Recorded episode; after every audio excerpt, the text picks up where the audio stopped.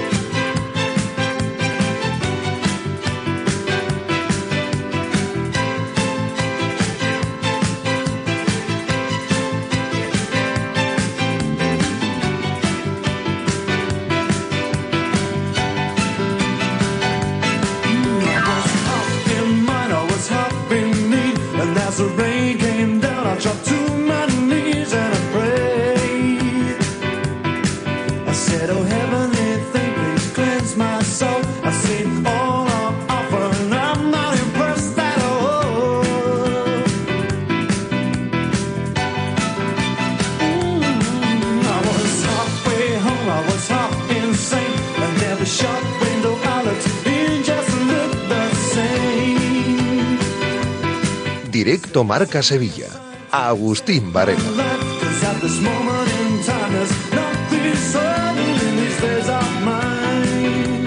Señores, ¿qué tal? Muy buenas. Por aquí estamos, eh, acompañándoles como siempre hasta ahora, aproximadamente una y seis minutos y hasta las tres de la tarde en este espacio en el que diariamente pues les acercamos todo lo que nos trae deportivamente hablando el día en nuestra ciudad. Eh, día que viene marcado, lógicamente, por la disputa de ese partido de pasado mañana en tierras croatas del Real Betis Balompié ante el Dinamo de Zagreb con la obligación de la idea de levantar ese 0-1 de, de la ida. Día que viene marcado por una jornada de descanso en el Sevilla, segunda consecutiva, con la mente puesta en el Bernabéu y viendo si algunos de los lesionados pueden ser recuperables, porque parece que aquí solo tiene lesionados el Madrid. Hola Pineda, ¿qué tal? Muy buenas. Hola, ¿qué tal? Hago muy buenas. el Sevilla tiene unos cuantos también. El Sevilla también tiene unos cuantos. De hecho, a pesar de que es jornada de descanso, hoy en la Ciudad Deportiva ha habido varios de ellos trabajando para recuperarse. ¿Cuánto Intentando llegar. Efectivamente, tanto Luque Bacchio, ha estado Gudel, ha habido varios futbolistas de la primera plantilla de los que están lesionados trabajando para intentar recortar esos tiempos de recuperación. Hablando de lesiones o de futbolistas que han estado ausentes en los últimos días, hay una vuelta muy importante por la precariedad que tiene el Betis en esa zona ancha eh, al tener que jugar un centrocampista como central y al estar sancionado Petzela. La buena noticia en el Betis es que ha entrenado William Carballo. Sí, con normalidad. eh, por tanto, mañana se va a subir en ese avión para dirigirse a la capital de Croacia, donde el Betis tiene que remontar la eliminatoria. Evidentemente es una buena noticia para que al menos haya una pareja de pivotes titulares y no haya que recurrir a chavales de la cantera o a reconvertir posiciones. Y bueno, la mejor noticia del entrenamiento de hoy, porque el resto más o menos sigue, sigue igual. Bueno, y en el Betis, tras ser anunciada la composición de la dirección deportiva, turno para la presentación de Cedric Bacambú, a la que vamos a asistir en tan solo unos minutos. Ya saben que Manu Fajardo ha sido nombrado nuevo director deportivo, que Álvaro Ladrón de Guevara será el secretario técnico y Miguel Calzado, el director de, fútbol formativo, también pasa a formar parte de la comisión deportiva. Eh, estaremos, como digo, en la presentación de Bacambú, en la que va a estar el director deportivo, el desde ya oficialmente nuevo director deportivo del Betis, Manu Fajardo. Hombre, al que más allá de Bacambú hay que preguntarle por los asuntos, por ejemplo, de, de Miranda y de, y de Guido, ¿no? Sería lo más interesante, claro, evidentemente. Conocer un poquito más el perfil que buscaba el Betis con Bacambú, que ya debutó el otro día, tuvo 25 minutos y estuvo bastante bien.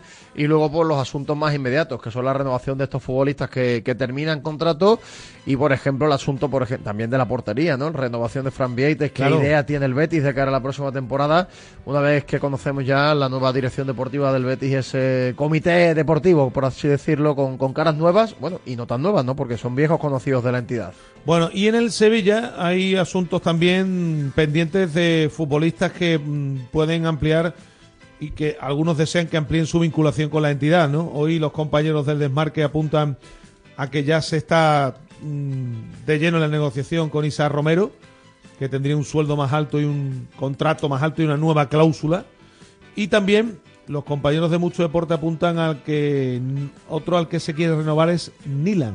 Sí, bueno, lo de Nilan era un secreto a voces porque es un portero que llegó en unas condiciones muy especiales, con un contrato solamente de una temporada, porque estaba sin equipo, había jugado muy poquito en las últimas temporadas y como lo está haciendo bien, pues el Sevilla entiende que puede ser un buen componente para la portería. Otra cosa es que no vaya a haber cambios de cara a la próxima campaña. Si se le pudiera dar una salida a, Marco Dimitrovic, que además va a tener Eurocopa, pues podría ser también interesante fichar a, otro portero. Y en el caso de Isaac Romero, bueno, ya te decía yo que la agencia de representación tiene menos prisa, el Sevilla tiene más prisa porque cada gol que meta va a ser más caro, pero en cualquier caso yo creo que el chaval está contento, está tranquilo y entiende que quedarse en el Sevilla a corto plazo es lo mejor para él.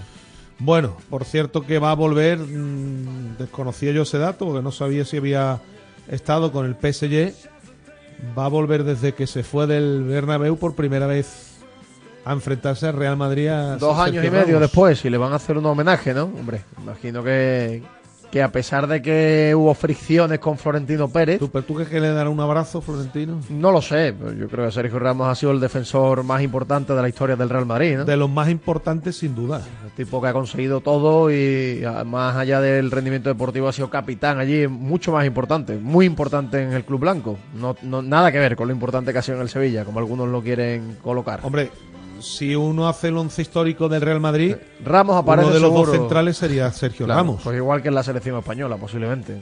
Sin duda. Sería sin duda. Y mira que han pasado centrales por el Real Madrid, ¿no? Sí.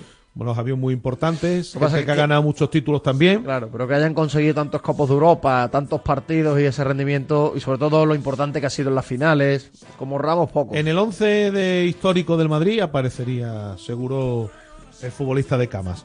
Bueno, eh, por cierto, vamos a hablar hoy de baloncesto.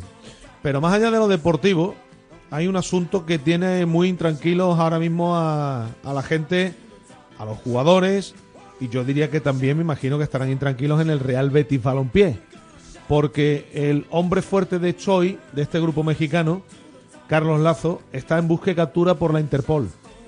El hombre parece que debe hasta de callarse en México. según cuentan, según cuentan la Fiscalía de eh, Chihuahua, ¿no? que es la que ha lanzado la, información, porque, porque, claro, son millones de euros los que debe. Y después vamos a estar con nuestro compañero de Diario de Sevilla, Pablo Salvago, que anda tras el asunto para que nos cuente, bueno, pues si los jugadores que parece que sí que hasta el momento van cobrando, cuál es el ambiente que se respira en el club. Este fin de semana no hay partido porque creo que hay ventana de FIBA, ¿no? Eh, efectivamente. Pero esto, desde luego, no pinta bien, Pineda, ¿eh? No, hombre, que el CEO de un club, el hombre responsable con el que hablamos hace unos meses incluso aquí, porque era el encargado de organizar absolutamente todo, esté en busca, en captura, que esté absolutamente missing, está desaparecido, y se le reclamen esas cantidades en su país de origen, pues no, no es buen asunto, ¿no? Esto al final desestabiliza un club y no podemos olvidar que este club sigue llevando el nombre, y el escudo, del, escudo Betis. Mira, mira que si al final se tiene que hacer cargo otra vez el Betis de esto. Bueno, el Betis con, lo que ha hecho con el baloncesto da para, un debate muy muy largo ¿eh? y muy tendido. Evidentemente las decisiones de los últimos años con los descensos y, demás no ha estado a la altura de lo que requiere este asunto. Vamos a ver qué ocurre con, este asunto, porque insisto, es un tema feo. Sí. Eh, hay un partido de fútbol sala hoy muy importante en nuestra ciudad. Partidazo. A partido único, porque es eliminatoria de la Copa del Rey. Cuartos de final. Betis, Palma, Futsal. El que gane se mete en la, final, a, cuatro. efectivamente, que todavía no tiene sede. A partir de las nueve y media en Amate, vamos a estar con uno de los capitanes, porque el Betis ya sabe lo que es ganarle en la última semana a Palma. Lo hizo a domicilio, un partido fue una sorpresa. Y hoy con el factor cancha, pues a ver si consigue meterse en su segunda final a cuatro de la historia. Hace no mucho se metió cuando estaba en segunda y lo podría volver a repetir. Bueno, hablaremos con uno de los integrantes del, del conjunto verde y blanco que esta noche afronta ese partido ante uno de los mejores equipos de Europa, como es el Palma Futsal.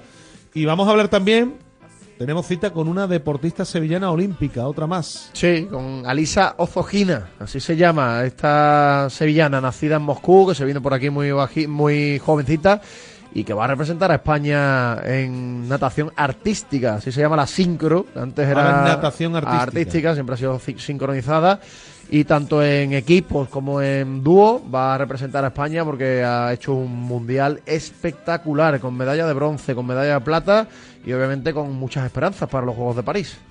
Bueno, eh, por supuesto tienen oportunidad los oyentes de, de interactuar como siempre con nosotros. Por ¿eh? supuesto, hombre, yo creo que la pregunta de hoy es si les, qué les parece la nueva dirección deportiva del Betis, ¿no? Por ejemplo, ¿no? Con esos nombres, gente de la casa, ¿qué les parece esa decisión de no traer a un director deportivo de fuera? Pues eh, más o menos que nos den su opinión a través de los canales habituales, sobre el Sevilla también todo lo que quieran y sobre el, te- el resto de asuntos también, por, por supuesto, el baloncesto a través de Twitter, arroba Rmarca Sevilla y si quieren hacerlo a través de las notas de audio, pues el teléfono es el 660 50 5709. Bueno, pues ya saben que los titulares siempre nos llegan de la mano de los amigos de Car Key System, la empresa líder en llaves de coches.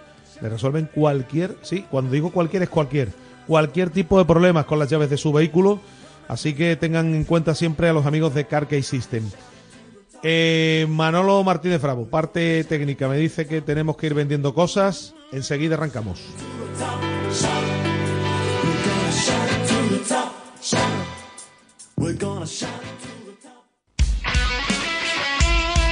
Radio Marca.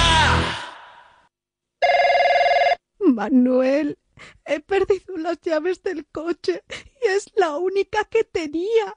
No sé qué voy a hacer. No te preocupes, para eso está CarKey System. Ellos te hacen una nueva llave en un tiempo récord. En CarKey System tenemos tus llaves. En CarKey System tenemos tus llaves. CarKeySystem.com ¿Qué deseo le pedirías al genio de la lámpara mágica? Lo tengo claro, controlar mi Mercedes desde cualquier lugar. Pero si eso ya es una realidad, en Concesur y Fervial tienen todos los servicios digitales que necesitas para conectar tu Mercedes a tu smartphone. Así sabrás la localización de tu vehículo y mucho más. Esto sí que es un deseo concedido. Infórmate en Concesur y Fervial, tus talleres autorizados Mercedes-Benz en Sevilla. ¿La factura de la luz te deja electrificado? Pásate a Insolac Renovables. Instala paneles fotovoltaicos de autoconsumo y genera tu propia electricidad. Aprovecha las nuevas subvenciones del Plan Ecovivienda. Hasta el 80% de ayuda para la instalación fotovoltaica en viviendas. Infórmate en insolacrenovables.com. Insolac, expertos en energía renovable desde 2005. Si quieres seguir al minuto toda la actualidad deportiva, ser el primero en enterarte de las noticias más relevantes y vivir todo el deporte en directo, descárgate ya la app de marca. Resultados y clasificaciones, los mejores directos, agenda de televisión, notificaciones personalizadas de tu equipo, modo oscuro y mucho más. Accede al instante a la información deportiva que más te interesa con marca, la app número uno para vivir el deporte. Te lo digo, te lo digo, te lo digo, te lo digo. Venga, ya te lo digo. Venga, dímelo. ¿Ya? ¿Sí? Te venga del móvil. Ya, ¿y qué? ¿Por qué no vas a poder escuchar Radio Marca en el móvil? Bueno, pues lo escucho en la radio. No, no, ¿por qué? Porque también te he mangado la radio. Pues entonces la escucho en radiomarca.com. Tampoco. ¿También me has robado el ordenador? No, he robado la web. ¿Pero cómo vas a robar la web? Que no, mira. Aquí los tengo a todos, metidos en la caja. Pues entonces la escucharé en la TDT. ¡Ostras! No había pensado en eso. Escucha Radiomarca en tu FM, en la web radiomarca.com, en las aplicaciones para móvil y tablet y en la TDT. Vamos, que si no la escuchas es porque no quieres. Nunca me salen los planes. ¿Cachis? Todo el análisis en la pizarra de Quintana de lunes a viernes de 4 a 7. La pizarra de Quintana. Sintoniza tu pasión con las voces del deporte. Radio Marca.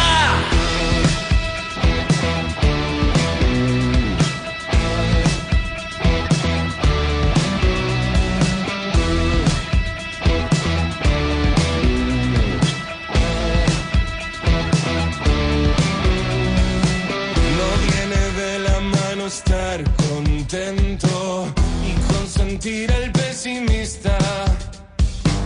Manda tu nota de audio al 660 50 5709. Pasión de artista. Hoy ha venido a divertirse a casa. El padre de los enemigos. Y aunque no sepa bien lo que nos pasa, tiene poco que hacer conmigo.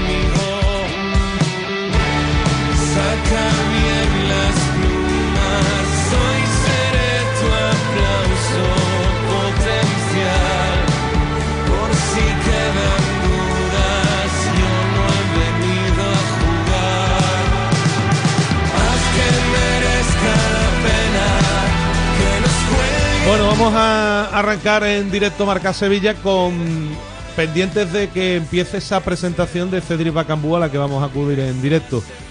Por cierto, Pineda, antes de empezar tengo que rectificar una cosa que dije ayer en parte. Porque vi ayer un vídeo, o me han pasado un vídeo que emitieron los compañeros del día después, que tú me, además me avanzaste algo de la que le dio el Apcar este a, a Chimi. Te lo dije, estuvo todo el A ver, partido. es que yo dije que Chimi debería dejar pelearse, pero claro, es que yo entiendo después la reacción de Chimi, es que desde que empezó el partido, Exacto. este, este chico, este Acar, es más guarro de lo que yo pensaba en un campo de fútbol. se ¿eh? dedicó a darle con la mano en todas las jugadas donde no había balón de por medio. Empujando, pegándole collecas. Hay una acción incluso en la que tiene una herida en la mano Eh. y se limpia la camiseta de Chimi. Efectivamente, son acciones muy sucias, además. mm, es complicado de parar estas acciones. No, y además ya y yo entiendo que Chimi ya empezará a, re- a Claro. responder, ¿no? Porque Co- claro, también y- Chimi es de, es de- es de sangre Eh, caliente. pero te ¿no? digo que es complicado parar estas acciones porque si a ti te están dando con la manita, eh, rozándote, tocándote, pero no te están golpeando, el árbitro es muy complicado que aquí saque una cartulina amarilla o incluso que lo vea, porque al final lo está haciendo en un lance de juego donde no está la pelota, es muy- complicado. El VAR no te va a avisar de esas claro, acciones porque no es tarjeta roja, por tanto es difícil de parar y son estas argucias Hay que, que, hay que tener la cabeza fría Sí, para no que- responder ¿eh? efectivamente. a tantas provocaciones. Pero te voy a decir una cosa, hay una acción pegada a banda al final del vídeo que emiten los compañeros del día después, en el que ya empuja, Empuja claramente, directamente, eso es va- amarilla. Y va el árbitro a, a reñirle a Chimi. Eh, eso es amarilla, clara. Y, y yo creo que mm, es difícil de parar. Lo único que puede hacer el Chimi es avisar al árbitro para que esté más pendiente. Hombre, y lo que digo es muy fácil, hacerlo es muy difícil. Hacer lo mismo. Lo que pasa es muy complicado. Es muy complicado porque además el delantero y, si te, debe... y si te trincan a ti... Claro, y el delantero debe tener la cabeza más fría porque si no nos da una y eso es más fácil que lo hagan los centrales que los delanteros. Es complicado cuando te encuentras un tipo como el Apcar este que, que, que- que es guarrísimo, hay que decirlo, uno de los centrales más guarros que he visto en mi vida. Muy guarro, porque además el, el el- sí. vídeo es, es, tremendo. Pero ¿eh? no, sé- no es... A mí me sorprendió que fueron... a- las acciones te estoy hablando de empujar y de provocar. Si no son 12 o 14, no hay muchas, ninguna, ¿eh? muchas, muchas. Y además sin balón de por medio y, y jugadas absurdas que eh, está la pelota muy lejos y está el futbolista dándole con la mano en el brazo, dando en el cuello. Muy desagradable. Bueno, pues Luis García Plaza en, el ban- en, el- en la banda protestaba todo también. Aquí cada uno Cada barre uno para, va- para su casa. Ya te dije, yo, yo no lo había visto en el día después. Lo vi el domingo, creo que en Movistar, que, que hicieron un pequeño vídeo más, más cortito y me llamó mucho la atención. Yo no tenía calado a este tipo y, y hay que tener cuidado. Bueno, pues nada, dicho queda, hombre, porque yo dije que el Chimi, ahora entiendo que, que es verdad que tiene que dejar de pelearse con los contrarios, pero ahora entiendo también que lo sacara un poco de sus casillas este, este individuo, ¿no? En fin, eh, bueno, presentación, eh, o mejor dicho, anunció ya el Betis la composición de su nueva dirección deportiva, ¿no? Ya tiene el Betis un director deportivo, eh, hombre que ha estado trabajando en la casa, no me parece ni bien ni mal. Me hablan bien de Manu, de Manu Fajardo, ¿eh? Me hablan bien de Manu Fajardo, que es un tipo que lleva ya tiempo trabajando en esto del fútbol. Y, y vamos a ver, ¿no? Cómo funciona este asunto con Álvaro Ladrón de Guevara como secretario técnico, otro, otro hombre que lleva ya bastante tiempo en el Betis. Sí, Gente bueno, de la casa. Yo a Álvaro lo, lo conozco porque Álvaro es periodista y cuando yo empezaba, cuando era muy joven, él empezaba también, íbamos a alguna tertulia de la tele, cuando era un, prácticamente un desconocido, trabajaba Él- para, él- para Galatasaray. Eso es, labores de scouting, Ah, ¿no? labores de scouting, pero aquí a nivel local, a nivel de España, eh, llevaba temas de scouting para la Liga Turca y poco a poco ha ido creciendo. eh, lo fichó el Betis, que es el club de su vida, porque es muy bético. Y, y bueno, pues eh, ha tenido el premio. Y además, yo personalmente por Álvaro me, me alegro mucho Sí, porque lo conozco hace mucho tiempo. Sí. A, a Manu lo conozco menos, pero bueno, tiene, tiene su trayectoria también en el Betis. Y, y luego Miguel Calzado, pues también hemos hablado muchas veces con él, ¿no? Sí, lo, lo está haciendo muy bien en cantera, en fútbol formativo y da ese pasito más adelante en su carrera. Ahora, a partir de aquí, que lo idóneo sea tirar de gente de la casa y no traer a un director deportivo contrastado con la cantidad de ventanas y puertas que te abre eso, lo dirán los resultados. Claro, esa es un poco la duda. A ver, gente de la casa hay una cosa también, una ventaja que creo que tiene que tener uno presente, que es que no te van a engañar. Exacto. Gente de la casa no te van a engañar. ¿eh? Siempre van a mirar más que uno que venga de fuera, seguramente por, el- por, por, por lo que ocurre en el club. Segundo, que de verdad sean ellos los que toman las decisiones y los que trabajan de verdad. Eh, no hace falta que diga nada más, creo que la gente me entiende. Y tercero, creo que es el principal hándicap. El Betis ha tenido dos últimos directores deportivos, Ramón Planes y Antonio Cordón, Ramón Planes había estado trabajando en el Fútbol Club Barcelona. Antonio Cordón con un todavía un recorrido más grande, Mónaco, Villarreal, equipos importantes. ¿Qué ocurre? Que tanto Ramón Planes como Antonio Cordón tenían muchos contactos a nivel internacional. Esto son al final contactos muy importantes. Es muy importante y, y sobre todo a la hora de dar salida a jugadores, porque esos contactos, eh, ese trato con otros directores deportivos y otros agentes muchas veces a través de favores, entre comillas, eh, te facilita mucho la salida de futbolistas, que es una de las cosas que, que mejor ha hecho Ramón Planes. Creo en que el es un poco el principal hándicap que puede tener Manu Fajardo, ¿no? Eh, que no tiene, obviamente, imagino, ¿no? Ese nivel de contactos con. O lo mismo tiene más de lo que nosotros sabemos, ¿no? Bueno, Pero- yo, yo como no lo sé, digo que tiene, quizás tenga menos experiencia. Eh, eso claro. es verdad. Pero bueno, todo el mundo ha empezado desde cero en algún trabajo y a todo el mundo hay que darle ese No, margen. no, está claro, está claro. y, ¿no? sobre Está todo claro. lo que tú dices, ¿no? La gente de la casa que, que le duele lo que hace, que, que tiene ese veneno por dentro y Me que... consta además que Manu Fajardo es muy bético. Me consta, nacido en Sevilla, además.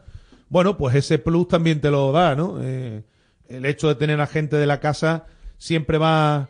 Siempre van a mirar, Es importante que sean béticos, pero sobre todo que estén capacitados. Lo digo porque hay alguno que me dice, no, es que no sé de qué equipo hay uno que es del Betis y otro que es del Sevilla, vale, pero lo importante aquí es están capacitados o no. Que buscar más el tema si son profesionales buenos o, o no. En eso estoy totalmente porque de acuerdo contigo. Al final, el, que es bético sevillista para la grada está muy bien, pero para, para trabajar en el club no es tan fácil. Bueno, pues que les vaya bien, que las decisiones que tomen son sean las más acertadas para el club y que les dejen trabajar. Importante eso también. que les dejen trabajar y que, bueno, pues evidentemente a mí también la noticia parecía que tienen que depender del, del CEO del club. Bueno, son estructuras empresariales. Eh, al final el CEO es el que lo lleva todo para, para adelante. Tiene ¿no? ser también más cuestión de números. Sí, y está yo- también. Eh, eh, Ramón Alarcón, en cuanto a tema de elecciones deportivas, a, que a mí que me conste no se Mm. mete absolutamente en nada. Tema de números sí. Los números aparecen también después Exacto. Federico eh, Exacto, que Martínez Feria que el- y, y la gente que, y, y- y el último escalón Exacto.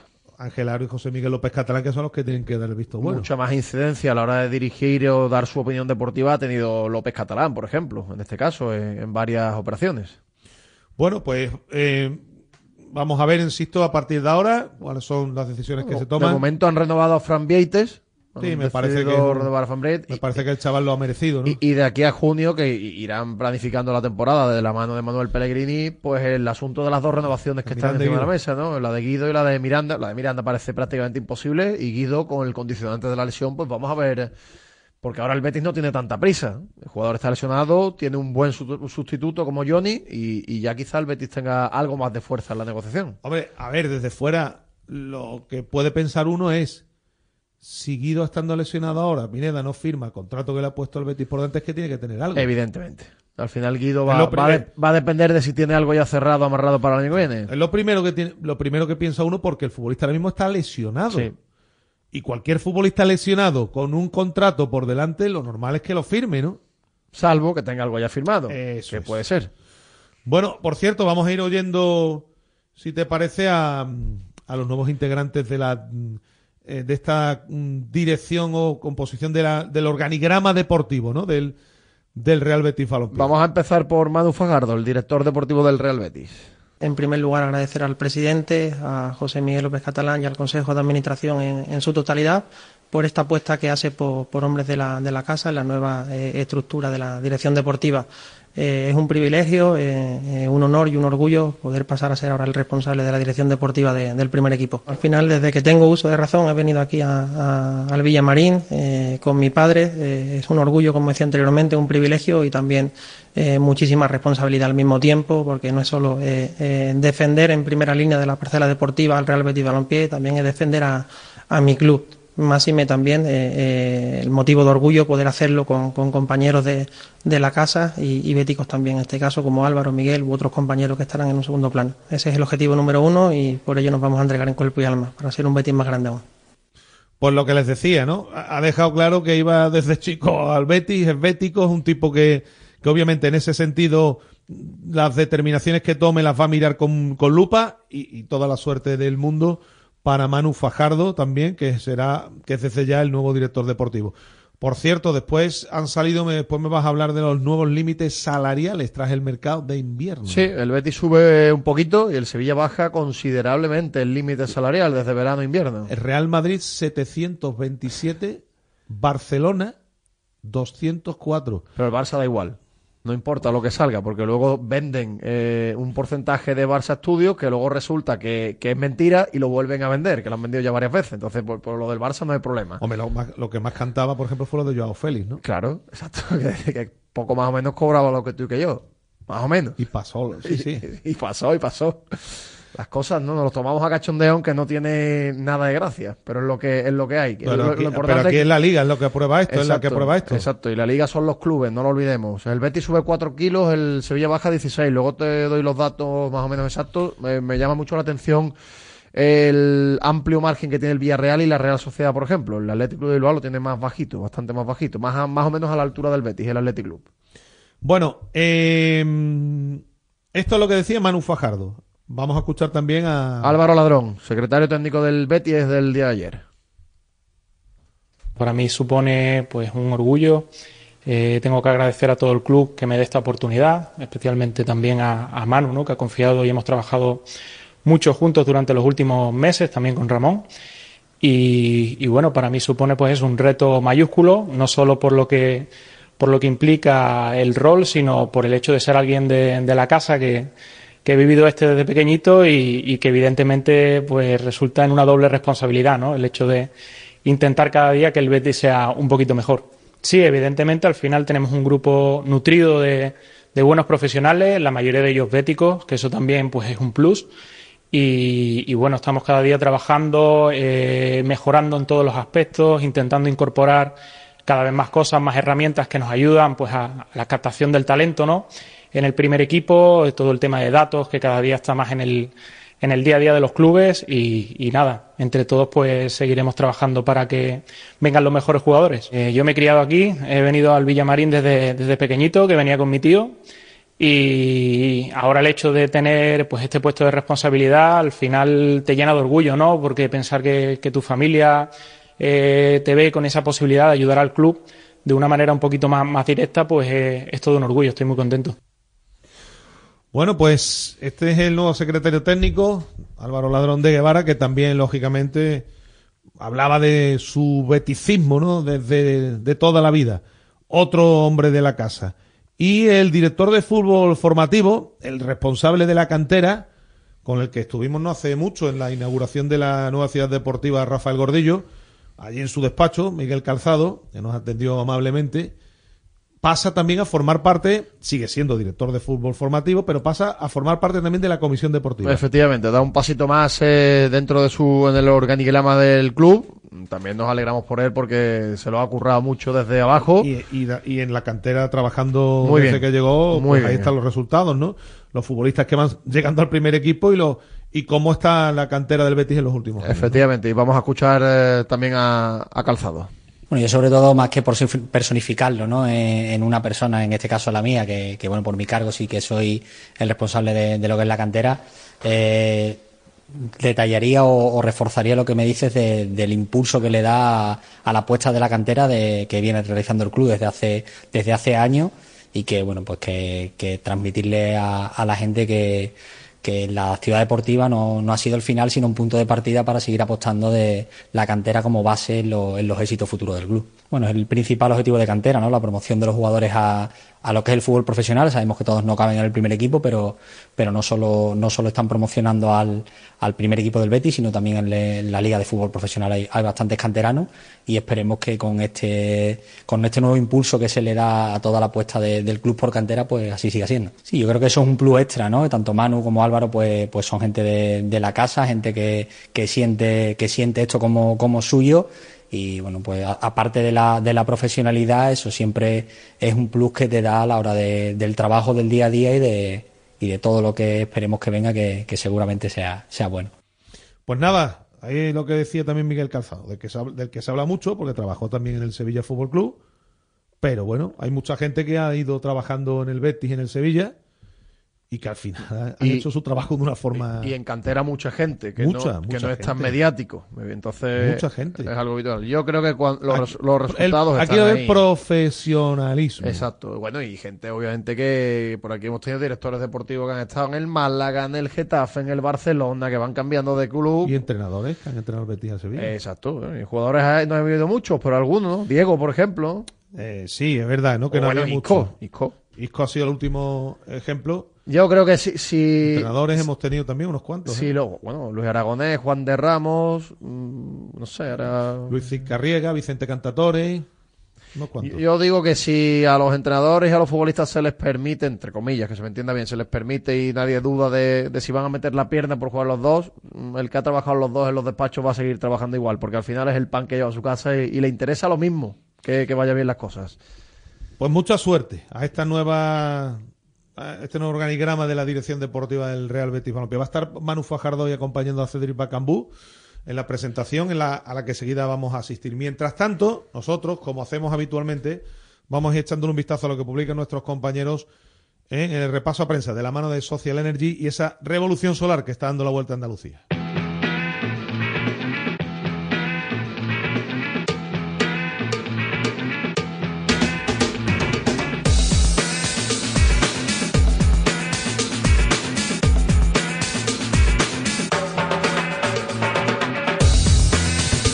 Vamos a comenzar con el repaso a prensa en marca.com. Primero la noticia para los límites salariales de la liga, luego lo repasaremos con tranquilidad. William Carballo vuelve al grupo antes de viajar a Croacia y declaraciones de Mar Bartra. Cuando vi que había opción de volver al Betis no lo pensé dos veces, dice el catalán. Sobre el Sevilla, Jordán cae en desgracia, hablando de los partidos, y el Sevilla rejuvenece a toda velocidad. En mucho deporte, el esperado regreso de Sergio Ramos al Bernabéu sobre el Real Betis Balompié, la Chihuahua de Pancho Villa y su fiscal irrumpen en la vida del Betis Baloncesto. En el desmarque sobre el Sevilla, compe- competencia para el ataque y el cambio radical en defensa sobre el Real Betis Balompié, con William Carballo en el grupo y trabajo específico para Mar Roca. Y por último, en el diario de Sevilla, las escasas nueve victorias del Sevilla en 85 visitas al Real Madrid, 9 de 85. Sobre el Betis, William Carballo vuelve con el grupo y apunta a la titularidad en el partido de Zagreb.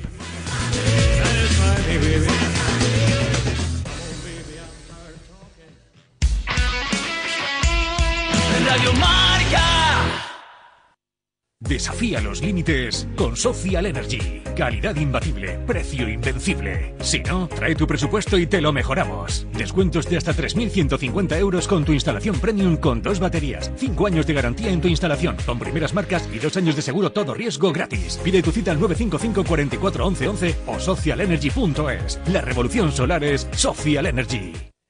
¿Qué tenéis en común Cervantes, Lorca, Machado y tú? Querer a Sevilla. Pero recuerda, a Sevilla un gesto como recoger los excrementos de tu mascota, diluir sus orines, no dejar bolsas de basura fuera de los contenedores o usar bien las papeleras le vale más que mil te quieros. Cuidemos Sevilla. Lipasan, Ayuntamiento de Sevilla.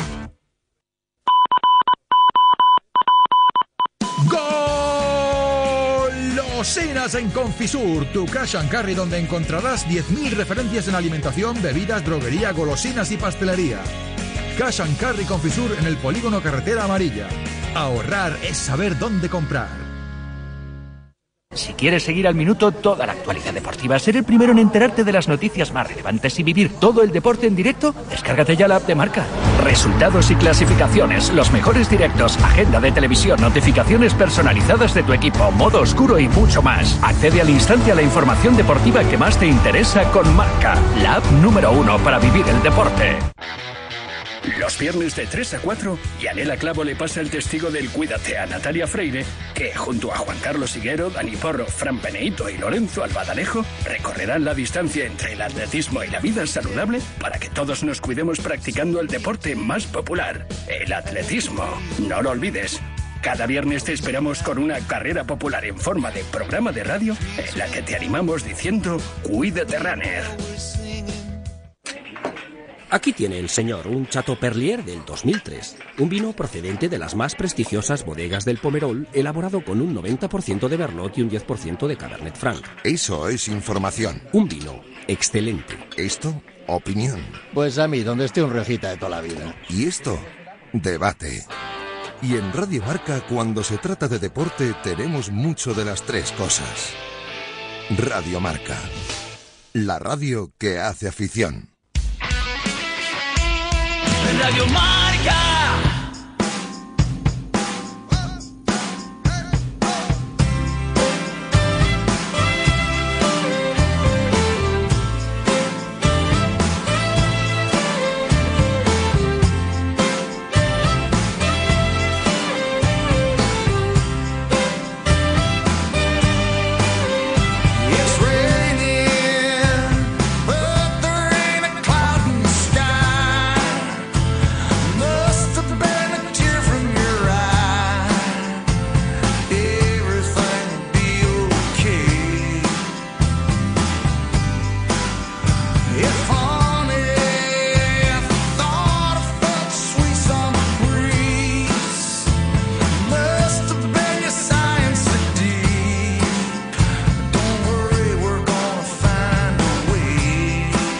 Eh, como cada día tenemos que detenernos también en una de las noticias del día, ¿eh?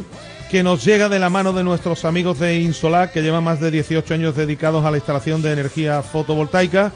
Aprovecha las subvenciones para las comunidades de vecinos y empieza a ahorrar en la factura de la luz. En Polígono Industrial Nueva Espaldilla, en Alcalá de Guadaira, en el 954-529-942 o en info arroba insolacrenovables.com. duda, una de las noticias del día, más allá de la presentación de Cedric Bacambú y de eh, las noticias que hay en torno al Sevilla Fútbol Club, pero una de las noticias del día, por la importancia que tiene en lo deportivo, de cara a pasado mañana, es que haya entrenado ya William Carballo. Sí, que por rendimiento evidentemente no es algo que No, vaya claro, a afectar claro. tanto en, en al Betis, o al menos lo que ha aportado esta temporada. que no había gente. claro, numéricamente tiene tan pocos jugadores el Betis No, para... no, no había nadie. na-. Tendría que haber puesto a un chaval del filial. Exacto. O haber inventado otra posición de otro Pues- futbolista. Pues, al menos entre Marroca, eh, Johnny Cardoso y William Carballo, pues se pueden repartir la posición de central y los dos pivotes. Por tanto, numéricamente sí que es muy importante. Otra cosa será que en el banquillo vaya a volver a, va a volver a haber problemas, seguro, ¿no? En la segunda parte va a tener muy poco donde tirar Pellegrini. En, a 90 minutos quizás influya menos, pero si el partido se tiene que ir a la prórroga, ahí lo puede notar mucho. Bueno, a ver qué dice Manuel Pellegrini. Será mañana por la tarde, antes del partido, cuando comparezca ya en tierras croatas. ¿no? Efectivamente, mañana por la mañana habla el presidente antes de- del viaje desde el aeropuerto y ya por la tarde que entrenan en el Maximir, en el estadio del partido, ya habla Pellegrini con un jugador.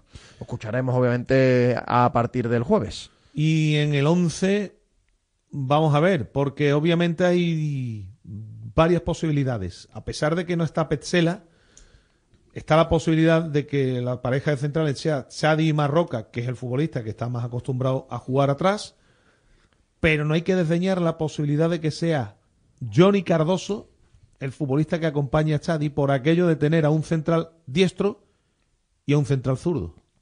Puede ser, pero eh, al menos ya que juegan fuera de posición, que al menos lo hagan a pierna natural, que para algunos centrales es muy importante la salida de pelota. Y luego a ver qué pasa con la banda derecha. Yo que- puede, estábamos antes hablando que puede Son que, opciones, sí. que Bellerín juegue en la derecha para que Ruibal adelante su posición, porque Ruibal es un futbolista que a mí, a mí, en esta eliminatoria Pineda se me antoja necesario, no lo siguiente, por la intensidad So- que le mete. Sobre todo por esa intensidad, como, como tú dices, que le aporta. Porque luego es verdad que el Betis hay veces que, que anda muy pasivo en ataque, que necesita que alguien le, le dé algo de chispa. Y yo creo que Ruibal por la banda derecha sí lo hace, porque es un tipo que va y viene muchas veces y que le mete intensidad y tiene velocidad. Por la izquierda tendrá que jugar Abde, que, que es verdad que no está teniendo tanta incidencia en cuanto a goles y pases, pero en los últimos partidos lo intenta mucho y pisa con frecuencia al área y línea de fondo, que para eso se le, se le ha fichado. Y bueno, pues eh, al menos eh, incomodar al equipo rival, ¿no? Porque el Betis tiene que buscar un gol en el partido cuanto antes. Y Bacambú arriba. Exacto. Yo creo que ahí no hay dudas. Con un lanzador con Fekir por detrás. Con Fekir por Si tú juegas de esa manera, vas a tener a dos futbolistas que van al espacio, Abde y Ruibal, que son dos futbolistas que van hacia... y Bacambú. Son tres jugadores que van al espacio y, y que tienen campo por recorrer y que pueden aprovechar también balones al, al hueco de Fekir. O sea que sería entonces la portería con Ruiz Silva, imagino. Sí. Bellerín y Miranda, con Cardoso y Chadi Riad como centrales. Por delante, Marroca, William Carballo. Fekir de media punta, en un lado rival, en el otro Abde y arriba Bacambú. Sí, quedaría por eh, colocar a Sandiao. Estaría fuera Sandiao, estaría fuera William José. José. Y creo que no queda nadie más del primer equipo, ¿no? principio, y bueno, ¿no? Claudio Bravo, Bueno, lógicamente. Claudio Bravo, claro, y los porteros sí, pero los porteros tienen menos y importancia. creo que del primer equipo ya no nos quedaría. Una convocatoria muy, muy cortita. El problema del Betis es que eh, se alargue el asunto y que, bueno, que, que, bueno, pues podría firmarlo ahora mismo cualquiera, ¿no? De aquello de ir a la prórroga, ¿no? Pero que se alargue el tema, Pineda, porque claro, en la prórroga ahí habría muy pocas posibilidades de, de darle la vuelta. Sí, tendrías a Sandiao y a William José, que van a tener minutos, seguro, ¿eh? Porque Sí. el partido puede ser largo y va a ser intenso. A partir de aquí, vamos a ver. Eh, Tampoco sabemos muy bien cómo va de plantilla el Dinamo de Zagreb, ¿no? Que vimos lo, lo que conocemos bien es lo que vimos el otro día, que es un equipo ordenadito, que de calidad no anda muy allá, pero que están bien colocados en el campo y son inteligentes y tienen bastante experiencia a la hora de, de jugar al fútbol.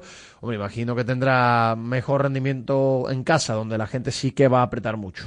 Te voy a dar algunos datos del Dinamo en su casa.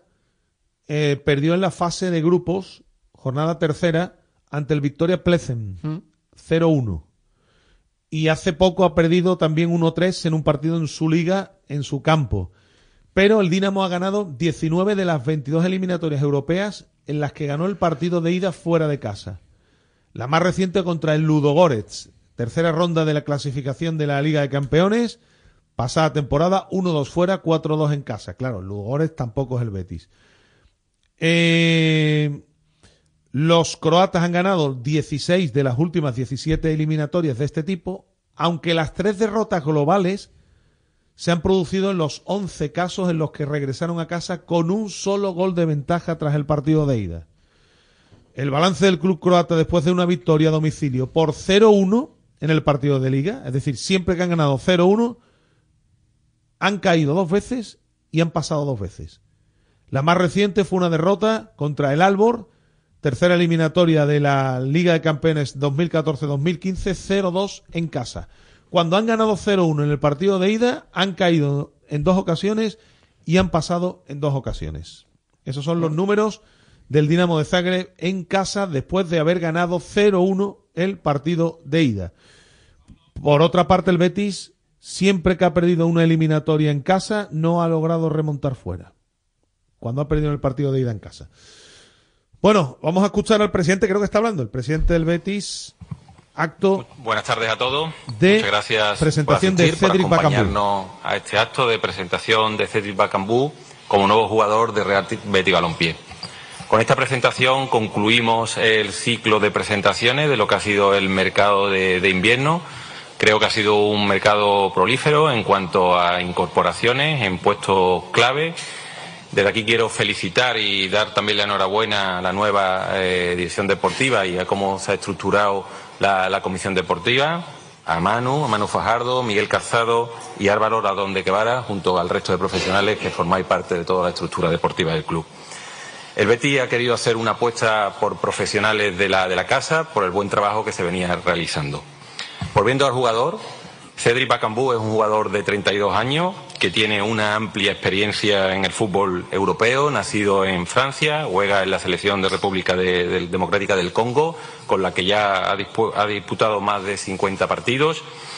En la reciente Copa de África han quedado cuarto, como sabéis, y bueno, tiene una dilatada experiencia internacional en clubes de la Liga Turca, Española, China, Griega, Emiratos, y en total ha jugado 470 partidos y en la élite con más de 186 goles marcados. Los españoles, los, aficionados españoles, los recordamos, sobre todo por aquellas dos temporadas y media que disputó en Villarreal con un notable éxito. Bacambú nos tiene que ayudar en los retos más inmediatos que tenemos. El primero de ellos es pasar la eliminatoria de la Conference League ante el Dinamo de, de Zagreb. Y además tenemos que seguir trabajando por estar ahí arriba en, la liga, en este último tercio de liga, por poder clasificarnos de nuevo para competiciones europeas. Desde Real Betis Balompié te queremos dar la, bienvenida, Cedric, a nuestra casa. Ya viste el domingo lo que es Heliópolis, lo que es el Estadio Benito de Villamarín, y seguro que vas a disfrutar mucho de nuestro equipo y vas a tener grandes éxitos. Quiero darle también la, bienvenida a, tu familia, que tenemos aquí a tus hijos. Seguro que vas a ser feliz en, Sevilla, en una ciudad acogedora y sobre todo en un club como, el Betis. Estamos para ayudarte a lo que necesites, para que te centres en lo verdaderamente importante, en entrenar, marcar goles y ganar partidos. Bienvenido Bacambú, bienvenido Cedric, al Real Betis Balompié. Muchas gracias. Bueno, pues es la bienvenida que le da el presidente, que le suele dar a todos los futbolistas. Me imagino que será ahora Manu Fajardo, el director deportivo, quien tome la palabra para hablar de la incorporación de este futbolista y por qué se le ha traído y por qué se ha decidido traer a, a Cedric Bacambú, que el otro día tuvo muy buenos minutos en su, en su debut. Sí, demostró que venía en forma. Escuchamos. En primer lugar, agradecer a los presentes por acompañarnos en el día de hoy en la presentación de nuestro nuevo jugador, eh, Bacambú. Antes de, de dar continuidad a, a la presentación de Cedric, me gustaría dar las gracias en, en primer lugar a nuestro presidente Ángel Aro, a nuestro pre- vicepresidente José Miguel López Cantarán, al Consejo de Administración en, su totalidad, a Ramón Alarcón, por la confianza mostrada tanto en mí como, en mis compañeros para liderar este nuevo proyecto deportivo. De igual forma, dar las gracias al cuerpo técnico, plantilla, Joaquín, Alexis, don Rafael Gordillo y a todos los compañeros del club por la muestra de cariño recibida en estos días, especialmente a todos los miembros de la dirección deportiva. Afronto esta nueva etapa con muchísima ilusión, con el máximo compromiso y el respeto que supone poder estar a la altura de un club tan grande como nuestro Real Betis Balompié y su afición, que desde siempre ha sido la mía. Bienvenido Cedric, bienvenido a, su familia. Muchísimas gracias por la predisposición que han mostrado en todo momento para vestir la camiseta de- del Real Betis Balompié. Tenemos ante nosotros a, un delantero que, como bien decía el presidente, de dilatada trayectoria, que allá donde ha jugado siempre ha, hecho goles y que va a aportar a, nuestra entidad registros diferentes de lo que ya teníamos en, plantilla. Delantero centro de, muchísima movilidad, que genera incertidumbre de forma constante al rival por sus movimientos al espacio y que nos va a aportar, estoy convencido, muchos goles. Eh, muchísimas gracias, Cedric. Estamos a vuestra disposición para que entre todos podamos conseguir los objetivos marcados por nuestro club.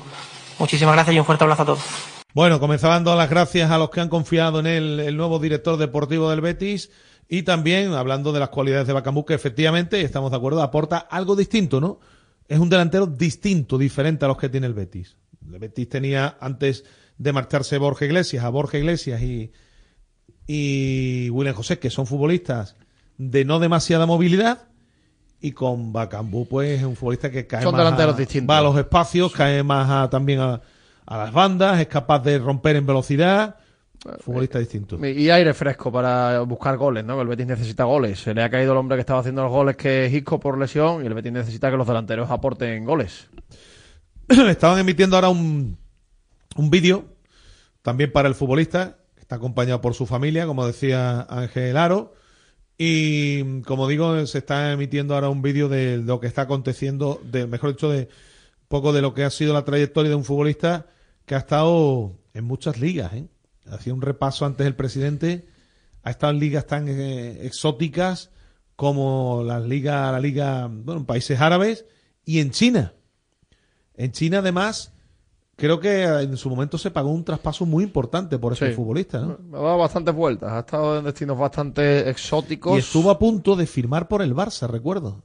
No sé si recuerdas, prácticamente tenía hecho eh, lo del Barça y finalmente no se, no se llevó a efecto, ¿no? Un futbolista que en el Villarreal sí es verdad que dio buenas temporadas, hizo goles y rindió a buen nivel. Después de salir del Villarreal, ya ha ido, digamos, dando bandazos y bueno, pues se confía en que pueda recuperar aquí su mejor versión. El otro día, desde luego, sí dejó buenos minutos y vamos a ver lo que es capaz de aportar. Estamos viendo por aquí el vídeo que le están poniendo con familiares. Ha hablado el hermano, que el hermano podría ponerse la camiseta del Betis y pasar por él. ¿eh? Se parece un montón. Mucho, ¿no? Sí, sí, se parece mucho. Y, y muchos amigos y ex compañeros que han compartido con él en su carrera. El Betis, pues, tiene también esa forma de, de acometer las presentaciones de los futbolistas. Bueno, pues el vídeo que se sigue emitiendo en esta presentación de el que ha sido la última incorporación en el mercado invernal del Real Betis Balompié, ¿no? La incorporación de Cedric Bacambú, un futbolista que viene para intentar que el conjunto verde y blanco tenga más mordiente, como tú bien decías en, en ataque, y falta hace ahora después de que se haya lesionado junto con William José Pineda, los dos futbolistas que más goles llevan, que son Isco y Ayoce. Sí, ¿no? totalmente.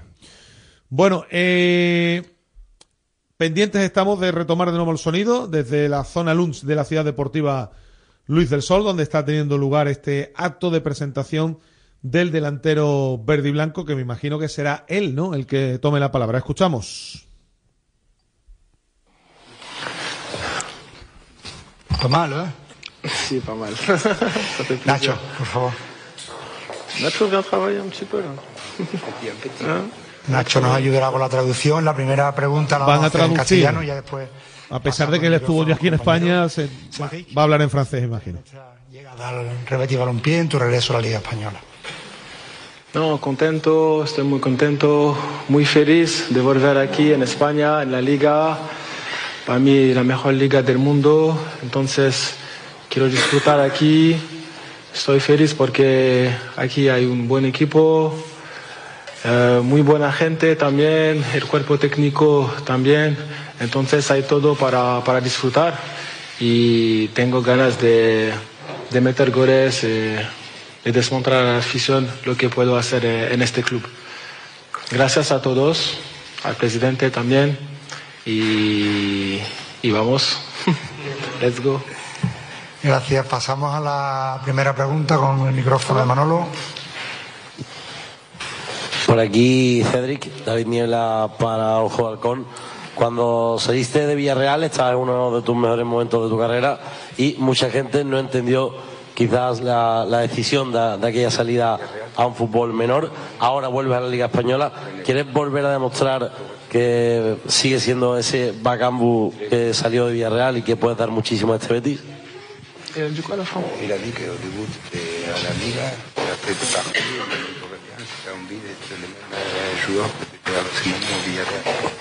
Oh oui, c'est sûr. Je suis parti de Villarreal, j'étais dans un bon moment de ma carrière. Aujourd'hui, je pense que j'ai acquis beaucoup plus d'expérience et voilà, c'est toujours un plaisir de revenir et j'espère retrouver euh, les mêmes sensations, si ce n'est mieux que ce que je n'avais à, à Villarreal. Sí, por supuesto, cuando salí de Villarreal estaba en uno de mis mejores momentos y ahora vuelvo para tener las mismas sensaciones y volver a disfrutar y tener la misma confianza en mi, en mi juego.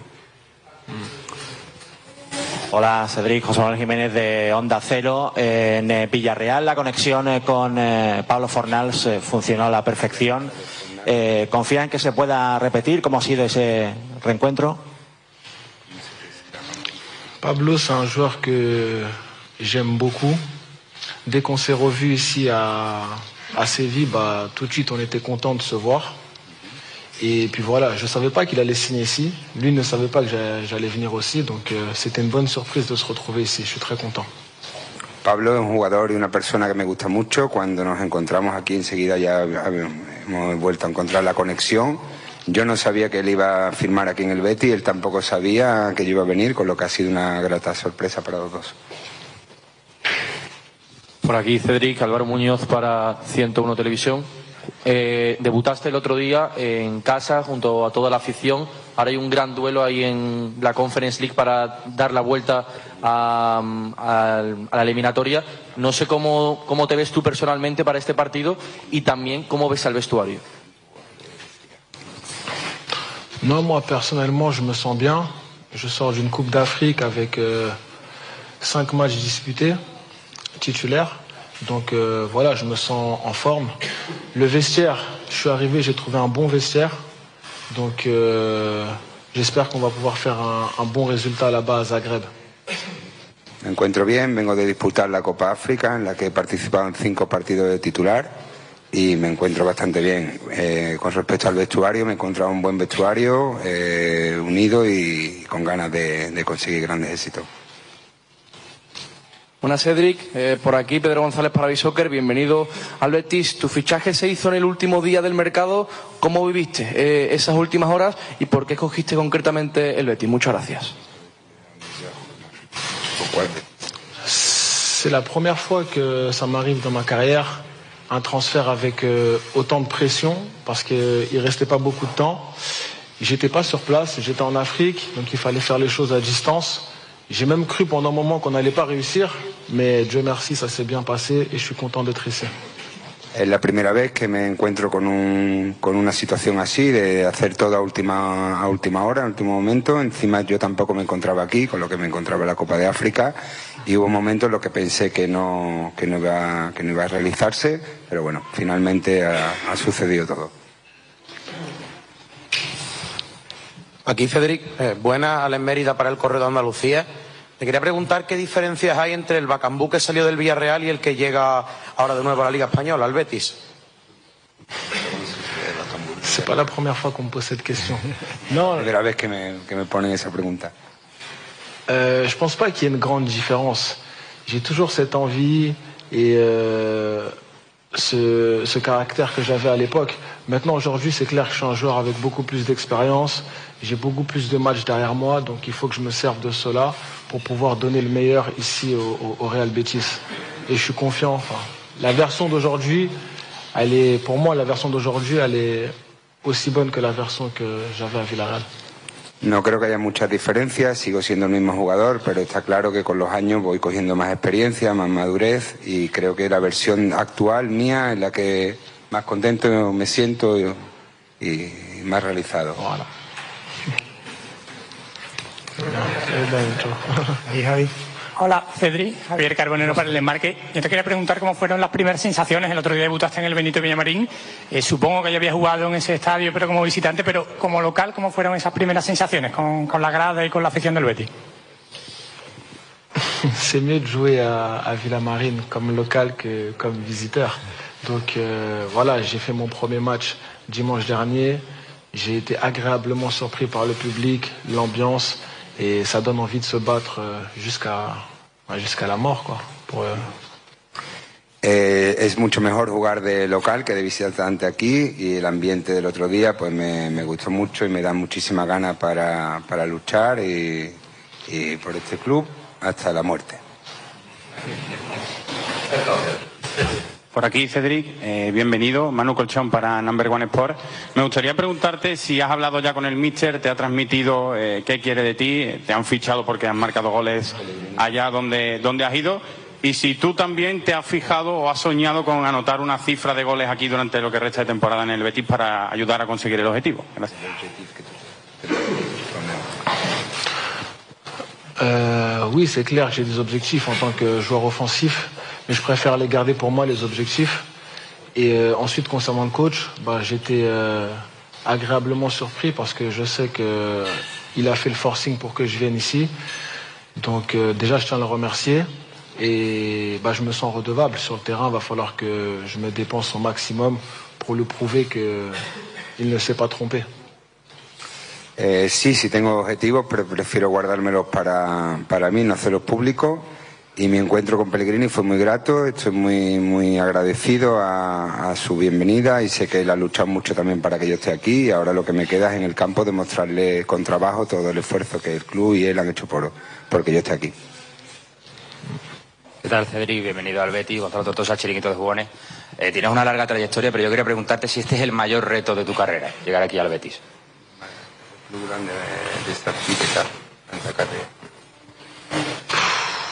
Dans ma carrière, j'ai beaucoup voyagé. J'ai fait pas mal de clubs, surtout ces dernières années. Maintenant, le plus grand défi de ma carrière, je ne sais pas, seul le temps me le dira, mais en tout cas, c'est l'un des défis les plus excitants de ma carrière parce que, honnêtement, je ne pensais pas revenir en Liga, je vous dis la vérité. Aujourd'hui, j'ai cette opportunité. J'ai toujours voulu revenir ici. Euh, le, Real, le Real Betis me donne l'opportunité, donc euh, c'est clair que c'est très important pour moi. Pues no sabría decirte si es el más grande, pero desde luego sí es, porque está en muchos países, en muchos equipos, pero desde luego sí es el más excitante y estoy con todo para, para demostrar aquí pues mi capacidad y, y todo lo que llevo dentro. Una más por mi parte, Cedric, eh, por aquí. Eh, llegas a un vestuario donde también hay dos grandes delanteros, como son William José y Chimi Ávila. Eh, no sé cómo los valoras a ellos y también si crees que eso va a ser positivo para que haya una competencia sana entre todos.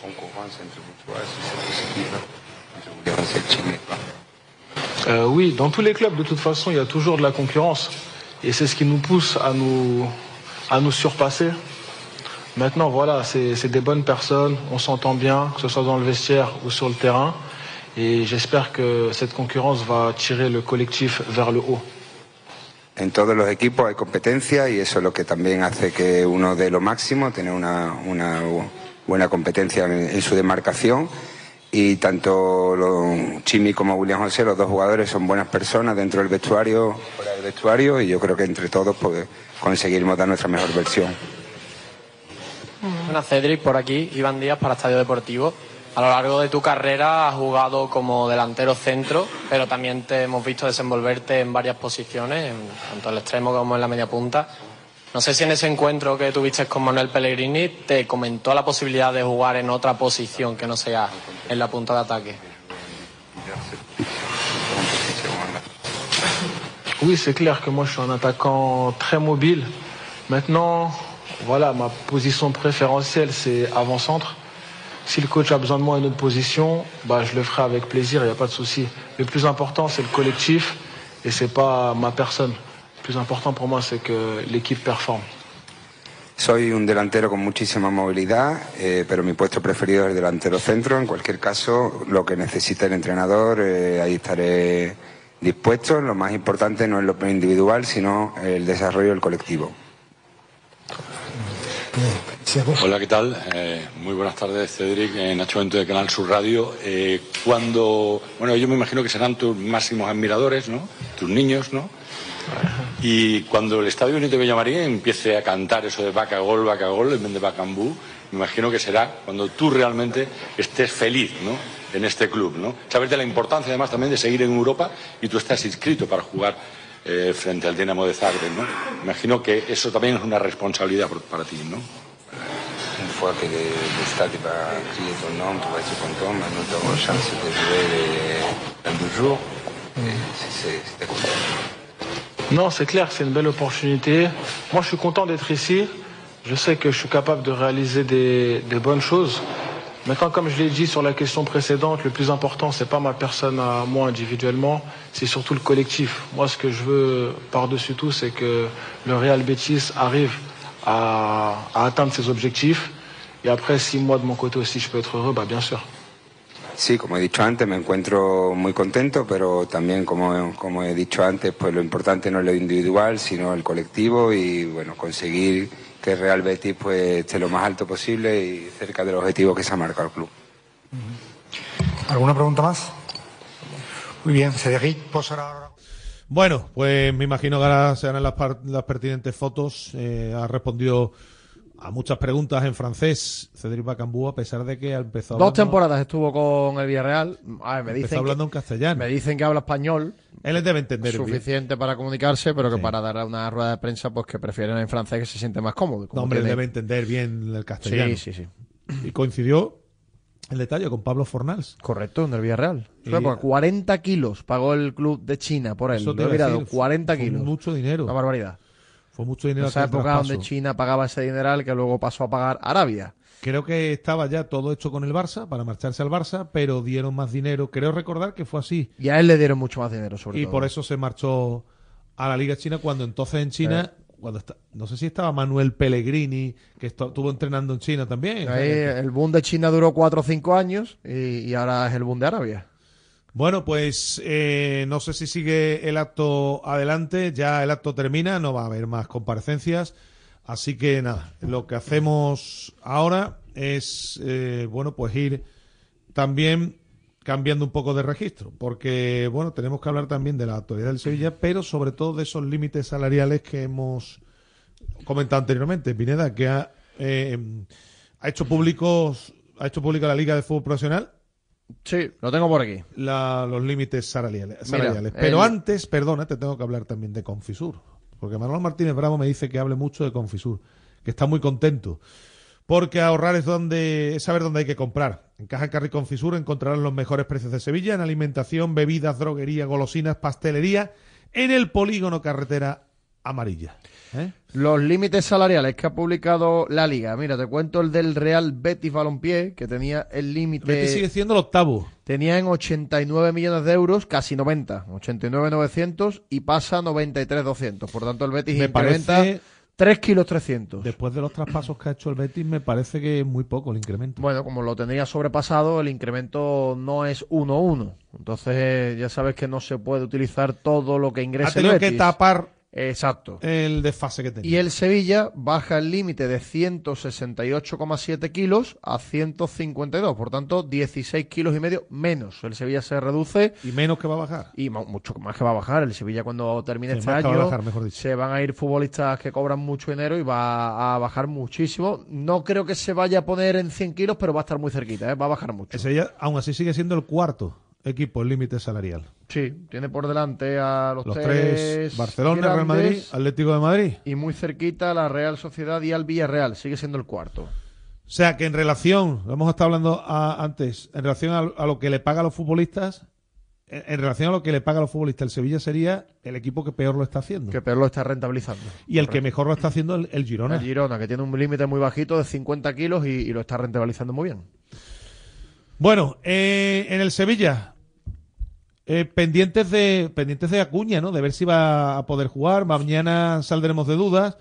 Pero hoy el Sevilla también ha visto como algunos de los lesionados se han acercado a ciudad deportiva. Sí, y alguno que no está lesionado también. Ha, ha aprovechado los días de descanso y acercarse a la ciudad deportiva para trabajar, porque hay jugadores como Luque Bacchio, como Gudel, por ejemplo, que se espera que la semana que viene ya puedan estar entrenando con el grupo. Yo siempre lo digo, en el caso de Gudel, eh, alguno no está muy conforme con su rendimiento. Creo que es un futbolista que a la, a la plantilla le aporta muchísimo, porque es un jugador muy polivalente, juega en dos posiciones Hombre. y siempre es interesante tenerlo. ¿eh? En Sí. este Sevilla, Hombre, claro. A, a lo mejor estamos hablando del Sevilla más bollante de los últimos tiempos y Gudel, es verdad, y se decía incluso que ahí un poco medio sobraba.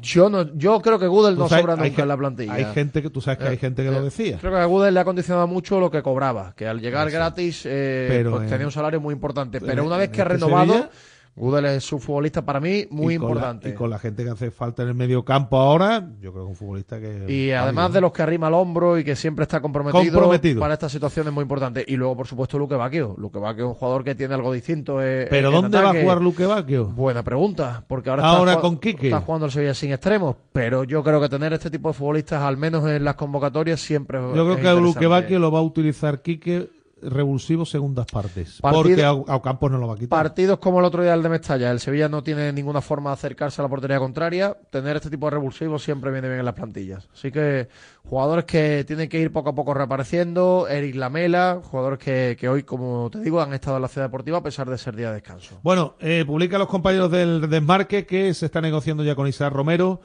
una cantidad eh, importante ya de, me imagino, ampliar su contrato, ampliar lógicamente su sueldo y ya se habla de una cláusula de 50 millones de euros. Sí, bueno, una cláusula que evidentemente va de la mano de una renovación y una ampliación importante del salario. Este chico tiene 15 kilos de cláusula. Cuando juegue 15 partidos se va a poner en 20. Obviamente el Sevilla necesita subirle esa cláusula porque aunque no se le puede perder el respeto, 20 kilos si el jugador hace goles, al final te puede venir un equipo importante y quitártelo. Así que sí. Mucho dinero, también 20 Eh, kilos. ¿eh? Él está tranquilo. La, desde su entorno dicen que saben que, que esto, si todo va normal, va a llegar al buen puerto, porque él es sevillista y se quiere quedar aquí al menos a, a corto plazo. Y ya veremos lo que ocurre. Lo que pasa que, bueno, aquí el Sevilla también tiene que apretar eh, el dinero y, y soltarle un salario importante si lo quiere renovar. Y los compañeros de Mucho Deporte apuntan a un uno más uno con Nilan.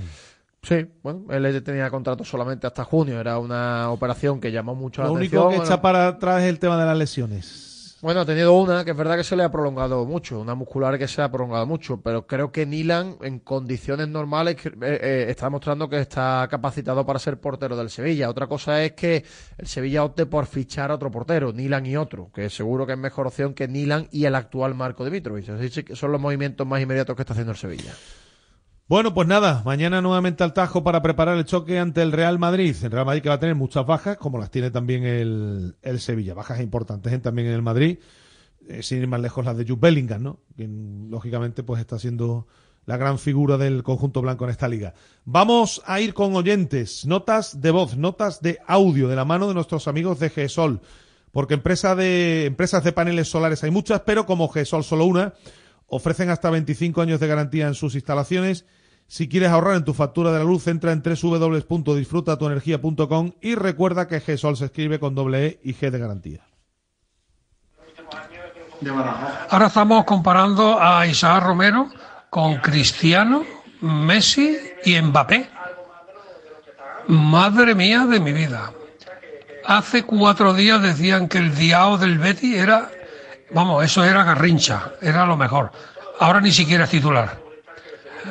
Espérate dos meses y me dice Isaac Romero si no va a volver Sevilla Atlético. Vaya, vaya comentarista de fútbol.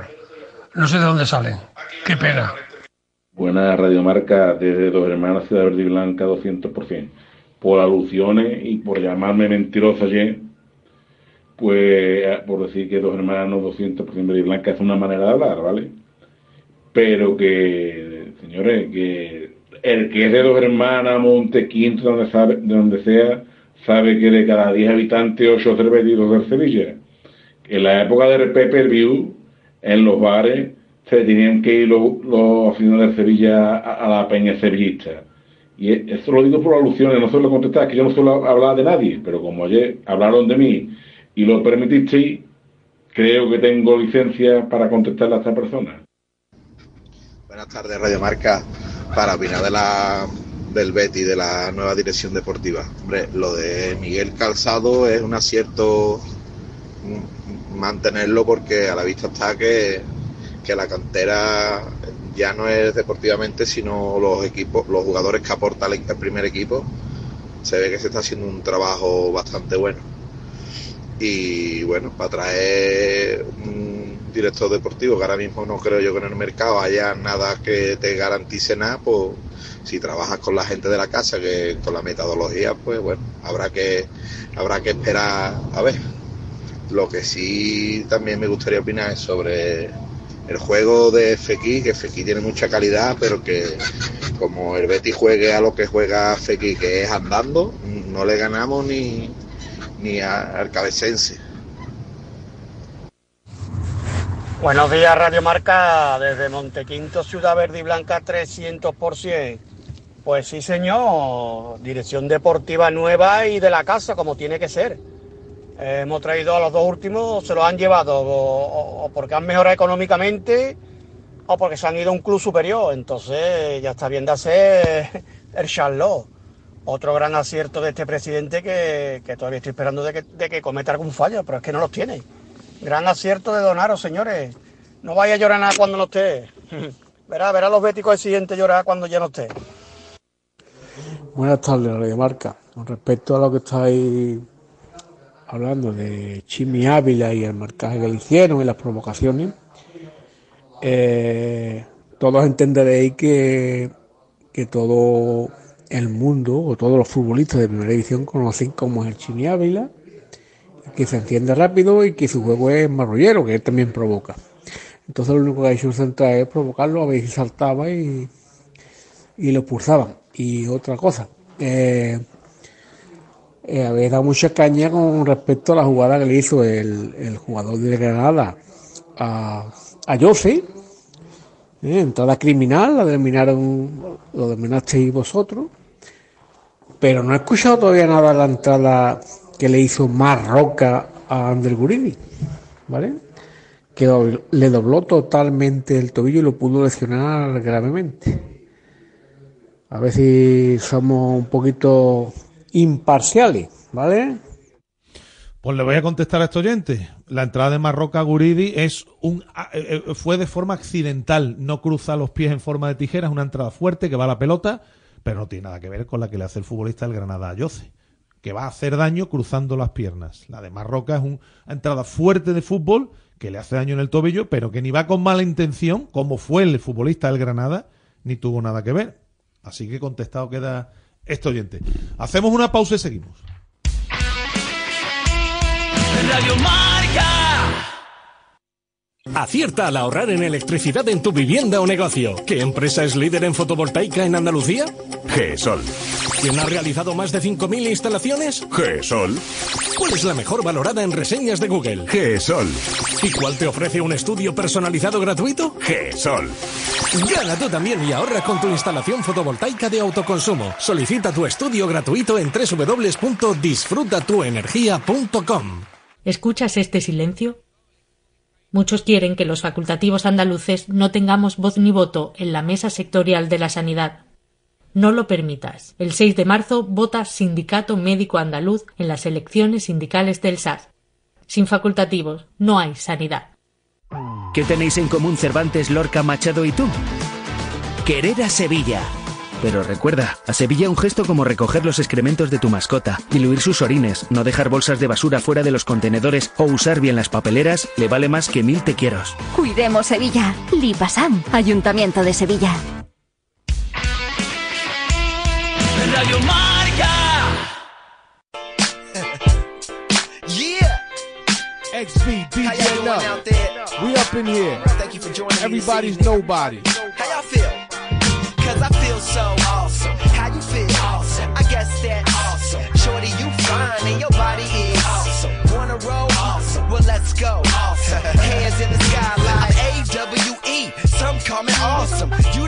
Don't wanna miss it like a very special blossom. Gator on my shirt. What did it look awesome? Jesus Christ, I'm good. Bueno, em, tenemos que hablar de baloncesto como cada martes también. Hoy vamos a hablar en una clave diferente, aunque toquemos también el aspecto deportivo, porque las noticias no cabe duda que mm, se están produciendo en torno, no en lo deportivo, sino en lo extradeportivo a- al entorno, y valga la, la expresión del Real Betis Baloncesto, no son precisamente muy tranquilizadoras, Pineda. Eh, el asunto es más que complicado. Bueno, el equipo hay que indicar que perdió 9-2-7-8 ante el Coruña, una derrota, bueno, más o menos lógica porque se trata del, del segundo clasificado que está peleando codo con codo con estudiantes por esa primera plaza, ¿no? Y tiene que recibir ahora a Fuenlabrada en la próxima jornada que no será este fin de semana. Porque hay parón por las ventanas FIBA. Efectivamente, hay parón por las ventanas FIBA, ya será el fin de semana siguiente, después de esa derrota en Coruña, y bueno, sigue en esa zona media de la tabla a dos victorias de, de los puestos importantes. El asunto es que la desde la pasada semana, creo que fue cuando saltó la noticia, la Fiscalía de Chihuahua, allí en México, había, habría solicitado, ha solicitado, mejor dicho, a la Interpol una orden de búsqueda y captura sobre Carlos Lazo, que es el hombre que manda ahora mismo en el baloncesto, porque es el, el hombre fuerte del conglomerado de, de Choi, del grupo empresario mexicano, que como saben, este holding eh, es el dueño ¿no? del equipo desde hace algunos meses. Eh, voy a saludar a nuestro compañero de A Diario de Sevilla, Pablo Salvago, que está siguiendo atentamente ¿no? las, eh, todas las informaciones que van llegando. Hola Pablo, ¿qué tal? Muy buenas. Hola Agustín, hola Pineda. Bueno, eh, esta orden de búsqueda y captura sobre Carlos Lazo que se produjo la pasada semana, ¿no? Sí, así es. Eh, bueno, salía allí desde Noticias de México que la Fiscalía de Chihuahua, como tú has comentado, pues ante la imposibilidad de localizar a- al propietario de, o al CEO de, de, de, Choi, eh, solicitaba a Interpol, que es la Policía Internacional, eh, una orden de búsqueda y captura contra él para, bueno, eh, sabemos todo que está denunciado por una posible estafa de varios millones de, de euros allí en México por el tema de la de su empresa Josh Holding, que es una empresa de apuestas deportivas que aseguraba un rendimiento de más del 3% mensual, esto es un más, de, más de un 30% anual, y bueno, desde enero no han, no han dado los, esos beneficios y, y parece ser que ha sido todo una, una estafa, ¿no? Según denuncian allí. Bueno, eh, estamos hablando de, se, parece que la Fiscalía General de Justicia del Estado de Durango, o la fiscal mejor dicho, publican también hoy los compañeros de Mucho Deportes, Sonia Yadira de la Garza, ha emitido un llamado urgente a todas las personas afectadas por el caso Josh Holding, 62 denuncias, con un montante de acumulado de 51 millones de pesos, que al cambio son casi 3 millones de euros, que obviamente estamos hablando de una pasta en cualquier sitio, pero más en México. El tema es que ahora mismo, según parece Pablo Carlos Lazo, está missing, desaparecido. Sí, sí, sí, está desaparecido, nadie eh, no aparece en medio, lo único, lo último que supimos es que él eh, denunciaba a varios ex empleados por el por este tema, a los que acusaba, pero lo cierto es que él está eh, desaparecido, se le han embargado varias propiedades, eh, ha habido registros en, en todas las sedes de la de, de Shoei allí en México y, y bueno, creo que los datos esos eh, que comentabas es solo en Durango, pero hay que tener en cuenta que, que es en todo México, es en todo el estado de México, eh, de, Tijuana, Chihuahua, eh, hay, y con lo cual las cantidades aumentan bastante más. Eh, por la parte que toca directamente a, mm, al conjunto bético, creo que lo publicabas. Los jugadores han cobrado. Sí, la plantilla cobra a mitad de mes. Este mes eh, parece ser que, que acaban de, hace poco, la semana pasada, acaban de recibir solo los sueldos. Eh, hay que esperar a final de mes, que es cuando cobran los, los trabajadores y empleados, para ver que todo se desarrolla con, con cierta normalidad, pero, pero como tú dices, cada noticia es más eh, inquietante, ¿no? Porque la semana pasada también supimos que un jugador como Brandon Fraser eh, abandonaba el equipo de forma unilateral. unilateral. Sí. Eh, evidentemente tendrá, no, sé, no- algo no que se ha dado un motivo, no, no se, no se sabe nada, aunque el club dijo que, que estaba al corriente de pago con el jugador, pero, pero lo cierto es que el jugador ha abandonado la for- de forma unilateral, unilateral el- eh, la plantilla y, y bueno, eh, hay que estar a la espera de, de ver cómo se suceden todos los, todos los movimientos. Eh, Iván- Iván Denis, que estaba aquí, que es el hombre, el- digamos que es el director deportivo del conglomerado, que tiene más, más equipos, Sí. eh, como los Libertadores de Querétaro, ha estado aquí en Sevilla, pero eh, esta semana ha vuelto a México. Eh, no sabemos exactamente a qué se debe esto, pero eh, hay movimientos bastante, eh, bueno, que, no sabemos de, a qué se deben, ¿no? Eh, a mí me, me comunicaban el otro día también que tanto Denis como Sebastián Loreto, que es el hombre fuerte o el director general de- del grupo, habían estado en Málaga en la Copa del Rey. Eh, a mí estas cosas, en estas circunstancias, pues, mm, no sé, ¿no? No, no sé si me da tranquilidad o, más intranquilidad que estén eh, eh, en la Copa del Rey cuando con la que está cayendo aquí en Sevilla. Da. Eh, esto obviamente no es lo ideal para la estabilidad de un club. El, el otro día, bueno, el equipo pierde ante Coruña, que es, insisto, uno de los equipos que mm, fuertes de la categoría. Venía con- además acumulando buenos resultados en las últimas jornadas. Pero bueno, a ver esto cómo puede afectar, Pablo, porque lógicamente ahora el personal, sí, de momento han cobrado, pero estarán con la mosca detrás de la oreja. Vamos a ver, porque esto evidentemente no son buenas noticias para, eh, para los jugadores que mientras vayan cobrando, obviamente aquí no va a haber problemas, pero claro, ahora mismo ya, obviamente la duda está sembrada. Claro, es lo que tú dices, ¿no, Agustín? En el momento en que de momento se está compitiendo, eh, no le llega para competir con, con los de arriba, pero, pero bueno, eh, ahora mismo el objetivo que es la, la novela plaza, pues puede estar más o menos factible si se consigue, aunque después en un playoff, con, ahora mismo con la plantilla que tiene, si, si un juego interior, no, yo creo que no, no debe llegar más allá de esos cuartos de final, pero es la intranquilidad constante, es la, la intranquilidad constante porque hoy, ayer esta semana fue Brendan Fraser, eh, sabe Dios quién puede ser la semana que viene, en el momento en que deje de pagar eh, el compromiso de los jugadores es evidente que, que bajará, Eh, es todo mu- mucho a, eh, un- intranquilidad constante y bueno, a mí me llegó que, que se intentó negociar con un jugador para, para poder mm, fichar y, y cubrir la plaza de Brandon Fraser, pero las condiciones económicas que planteaban eran, bueno, mm, inasumibles por parte de, de cualquier jugador. En el Betis de momento leo las palabras que, mm, que publicas de Ramón Alarcón, que bueno, pues eh, dice textualmente con nosotros han cumplido en tiempo y forma. Desde que saltó este caso ha seguido haciendo aportaciones al, al baloncesto y ha reforzado el equipo. Estamos vigilantes por el posible daño reputacional, pero por ahora no ha incumplido nada. Aquí hay una cosa bien clara. La gente por ahí fuera no sabe si esto es Choi, Bay o, o. Aquí aparece Real Betis Baloncesto. Si el Betis deja de pagar a los jugadores, pues lo que va a correr por ahí va a ser que el Betis Baloncesto ha dejado de pagar los jugadores. Cuidado con esto porque, insisto, el nombre, la marca, el escudo, todo está por medio. Así es, yo con este tema, bueno, solicité a- al, al Betis una entrevista con Ramón Alarcón, que fue quien, quien presentó a, a Carlos Lazo en aquella rueda de prensa de octubre. Y bueno, eh, la comunicación que tuve es que no hay declaraciones y que, y que ese es el único, eh, digamos, postulado oficial de- del club sobre al respecto del tema, ¿no? Yo, como tú dices, eh, yo creo que el que alguien esté, esté cumpliendo de momento no es suficiente como para mantener una relación eh, con una persona que está acusada de Busca estafa captura por la eh, Interpol. Claro, o sea, Claro, claro. O sea, que está- Claro, está- no yo estamos que- hablando- que la excusa de que, o la excusa o la explicación de que siga haciendo aportaciones no me parece suficiente como para que el Betis mantenga una vinculación con, con este grupo de empresas. Ahora mismo, eh, bueno, lo puede, no sé si cabría suspenderlo y después retomarlo si todo se arregla o no se arregla, pero, pero yo creo que no es suficiente eh, ahora mismo esa, ese comunicado oficial. ¿no? Bueno, el asunto es que si este tipo no aparece y empiezan a llegar los impagos y, y la situación se agrava, el Betis, es el, el Betis es el que va al final que va a tener que asumir de nuevo esta película. Esto, eh, esto lo estamos, cuidado que esto lo estamos viendo venir, Pablo, y no es un escenario ni mucho menos que una posibilidad que haya que diseñar, ¿eh? Claro, y, y sobre todo lo que tú dices, ¿no? Eh, el daño reputacional, porque aquí al final lo que queda es que el Betis es escudo, el que escudo, el nombre. el escudo, los colores son los que los que no pagan al final, ¿no? Nadie le importa de dónde quién es el propietario, al final el nombre es el nombre, ¿no?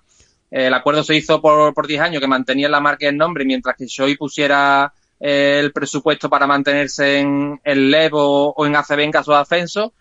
Y me imagino que habrá, pues, en este tipo de, co- de acuerdos mil cláusulas por las que se le puede se le puede retirar un poco la, la- la propiedad al, al momento, ¿no? Y, volver al Betis. Evidentemente, todos sabemos cuál es la economía del Betis, pero yo creo que para asumir un club EP oro debe de darle para un, a un club con un presupuesto, no sé si eran 160, 170, 180 millones de euros, ¿no? Bueno, también has publicado que se han pasado unos señores por las oficinas del Palacio de los Deportes con acento mexicano, mm, preguntando, no sé si amablemente o no, por Carlos Lazo, ¿no? Unos señores que no se sabe muy bien con, con qué intenciones, porque unos señores con acento mexicano no sé si serían de la Interpol, Pablo. Pues a saber, eh, yo creo que no, porque esto fue bastante, fue un tiempo antes, Sí. eh, pero, pero sí que tú imagínate el panorama que, que llegan allí preguntando por, por Carlos Lazo, eh, dos personas, ¿no? Con, con acento mexicano y que, que, que parecía ser mm, inversiones, inversionistas de, de Shoei, ¿no? Reclamando su dinero. Ya. La situación es muy, muy incómoda, muy incómoda para todo el mundo, ¿no? Trabajadores, eh, sé que hay trabajadores también que, eh, de, México, ¿no? Que se pueden sentir un poco engañados por, por esta situación y, pues yo creo que no es nada fácil ahora mismo la situación y que el Betis tendría que dar un paso adelante más allá de, de- de estar vigilante, ¿no? Eh, Yo creo que no es suficiente estar vigilante cuando es tu nombre y tu reputación la que, la que también está en juego. Pues nada, este es el panorama. El hombre fuerte del baloncesto ahora mismo del Real Betis Baloncesto. El hombre fuerte del Real Betis Baloncesto. La gente no sabe si es uno mexicano, es de Argentina o es de Singapur. Carlos Lazo, en paradero desconocido, buscado por la Interpol. Y el nombre del Betis de por medio. De momento los jugadores van cobrando y vamos a ver en qué acaba esta película. Eh, este fin de semana, como hemos contado, no hay liga y habrá que estar atentos porque yo no sé si este hombre acabará dando la cara o acabarán deteniéndolo en algún sitio. Obviamente hay una orden de búsqueda y captura y vamos a ver en qué termina esta película, querido Pablo, porque el asunto no tiene buena pinta, ¿eh? No, además yo creo que todos los que llevamos tanto tiempo en deporte sabemos que cuando algo así pasa no, no acaba bien, ¿no? no Nadie después te quita las denuncias y, todo ha sido un malentendido, ¿no? Yo creo que todo esto tiene bastante mala pinta y mientras antes reaccione el Betis, eh, antes solucionará las cosas, ¿no? Porque puede llegar el verano y, y encontrarse una situación de eh, a, a finales de verano de otra vez sin equipo, sin plantilla, porque no sabes si esto es tuyo, esto es mío, quién se hace responsable y deportivamente pues al final pues eh, se puede estar acabando con, con una historia larga del baloncesto en Sevilla porque no se ha tomado las medidas oportunas en su momento. Pues ya Eh, no- Ahora mismo el equipo está Escúchame, yo ya no me voy tan, tan largo al verano. Es que tú imagínate que detienen a este tipo, efectivamente, la estafa está ahí, debe un montón de dinero y no puede seguir pagando a los jugadores. En mitad de temporada, el Betis se tendría que hacer cargo de esta situación, ¿no? O va a dejar al equipo ahora mismo tirado y le dice a los jugadores, oiga, mire usted, que esto como yo no lo he firmado, yo no aquí no debo nada y, y esto arréglense con, con este señor. Sí, pero el nombre y el escudo, insisto, están por medio. Es que la película es complicada, Claro. ¿eh? Claro, y hay que saber también eh, si en las firmas, en los- la- a la hora de contratar jugadores o en las firmas también está por ahí metido la- el nombre del Betis, ¿no? Pues Eso, eso lo cambiaría todo, ¿no? En el caso de que estar tener haber firmado también alguien del Betis o estar la firma del Betis, pues el Betis se tendría que hacer cargo incluso esta temporada, como está diciendo. Pero bueno, eh, mientras pues deportivamente va tirando, hay que recordar que está, como tú has dicho, a dos victorias del playoff, pero también está a dos victorias del descenso, con lo cual ahora mismo está en tierra de nadie y bueno, la temporada se puede hacer bastante larga si esto no hay una solución a, a corto plazo. En fin, veremos cómo acaba esta película. Estaremos atentos. Te seguimos leyendo, Pablo. Muchas gracias, como siempre. Un abrazo. Encantado, un abrazo. Venga, vamos a seguir, que tenemos que ocuparnos de, un- de un partidazo, de un partidazo que hay hoy, ¿no? Pineda en Sevilla, de un partidazo. Eh, efectivamente, esta noche. Un partidazo, venga, hablamos.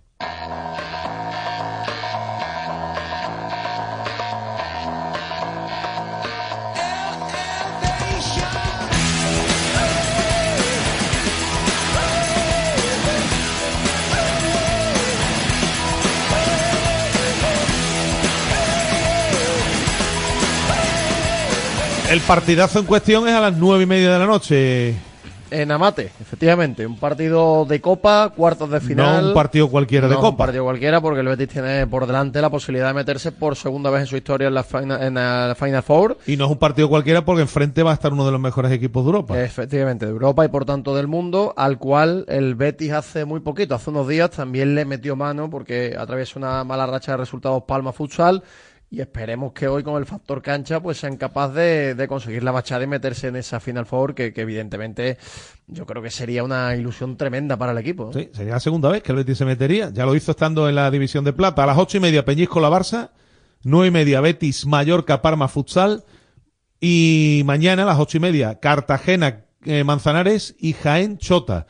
Los cuatro que ganen a la Final Four, ni más ni menos, que en medio de esta temporada en la que el Betis precisamente, hombre, pues no, no está mm, dando demasiadas alegrías, pues sería una auténtica pasada.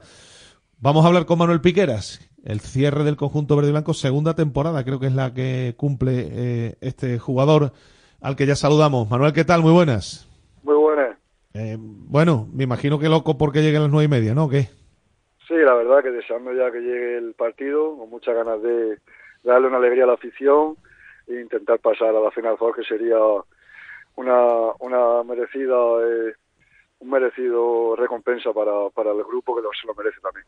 Bueno, porque estáis ahí, que estáis a, insisto, que el equipo está a tres puntos de, de la zona baja de, de la zona de descenso que ocupa ahora mismo marca Noya, vosotros estáis con 20 puntos, Noya con 17, las cosas en liga no termináis de salir de esa situación incómoda. Hombre, y tiene mucho mérito lo que estáis haciendo, ¿no? Porque seguramente, claro, nada te garantiza, evidentemente, siempre decimos lo mismo, ¿no? El que uno se centre en la, en la liga y no le ponga tanta atención a la copa no te garantiza nada. Pero no es fácil, me imagino, ¿no? Con la situación que estáis viviendo, eh, el haber llegado donde habéis llegado en copa, ¿no? Sí, bueno, es verdad que quizás la liga no estamos siendo los regulares que, que deberíamos de ser, por eso es la, nuestro puesto en la clasificación, pero sabemos de la importancia de la Copa del Rey en este club, eh, no queremos tirar ningún partido, al revés, queremos intentar en todas las competiciones que podamos, intentar eh, llegar lo más lejos posible y que mejor que ante nuestra afición y ante el campeón de Europa, pues poder llegar a la final por hoy. ¿Lo que hicisteis la semana pasada ante Palma os sirve de, de algo o crees que esto va a ser un guion totalmente distinto por el hecho de ser un partido a vida o muerte? Bueno, creo que anímicamente no nos viene bien la victoria que conseguimos hace una semana, pero sí que es verdad que creo que el partido va a ser diferente porque es un partido vida o muerte, eh, cambian mucho los, equipos, cambian mucho los jugadores. Es verdad que sabemos el ejemplo a seguir, el de hace una semana, pero bueno, ahora tenemos incluso una ventaja que es jugar con nuestra afición, que también espero que se note ese jugador número 6, y a ver si entre todos somos capaces de conseguir de nuevo otra victoria. Bueno, vosotros ganasteis allí 2-3, Inter la ha metido 7-3. Es decir, de moral y de ánimo no, no creo que vengan muy, muy, muy crecidos. Lo que pasa es que, claro, esta gente está acostumbrada a, a ya reveses, a reveses de todo tipo y en la élite y, y al nivel que se mueven, tú imagino que tampoco esperas que, que esto les pueda afectar demasiado, ¿no? O no sé, o lo mismo si los dos últimos resultados. Bueno, es verdad que ellos quizás están pasando por su mejor racha, pero creo creo que incluso eso les va a motivar más para, para el partido de hoy.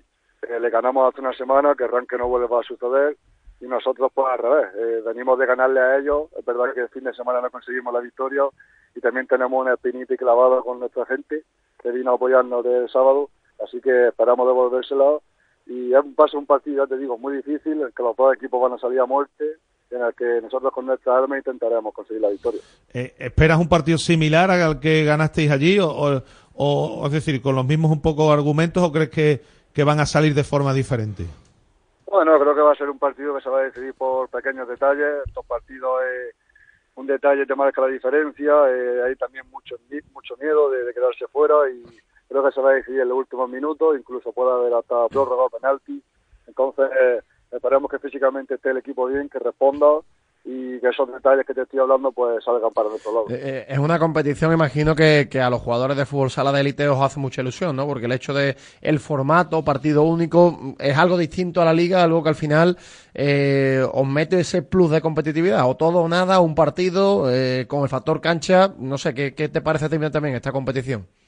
Sí, ya te digo, a nosotros esta competición nos encanta, tanto a los jugadores como, como al, al club. Es una competición en la que la clasificación de la liga da incluso un poco igual y en el que todo se iguala, a un partido puede pasar cualquier cosa. Nosotros en el sorteo lo único que queríamos era que nos tocase ante nuestra gente, Eh, lo hemos conseguido, jugamos hoy aquí en Sevilla y esperamos que con ese plus de energía que nos van a dar pues poder pasar a la Final Four, que ya, te digo que sería una recompensa para todo el mundo. Ellos tienen además un partido muy duro también el fin de semana ante Jimby Cartagena, Mallorca, Parma Futsal, es decir, un partido tercero contra, o sea, cuarto contra quinto, mejor dicho, o sea, un partido muy importante. Bueno, pero eso será, como digo, otra película, porque el Betis también tiene que jugar su partido ante Industria Santa Coloma, que también se está jugando mucho. Uno aparca la liga, ahora mismo se olvida absolutamente de todo, es decir, a pesar de la situación que atravesáis, ahora mismo ni en eso ni, ni, os, fi- ni os fijáis, ¿verdad?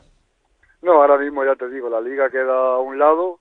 Hasta hoy, eh, hoy estamos dejándolo todo en Copa, estamos concentrados, preparando el partido para poder ganar y convencidos de que podemos hacerlo. Oh, Por cierto, eh, eh, seguís con la película esta de los goles encajados que las últimas veces que hemos hablado también con Bruno, con el técnico y con algún compañero tuyo, pues está siendo un poco el principal hándicap, ¿no? Que, que, que estáis teniendo 79 goles. Sois el equipo, a pesar de no estar en zona de descenso, el equipo que más goles encaja de, del campeonato.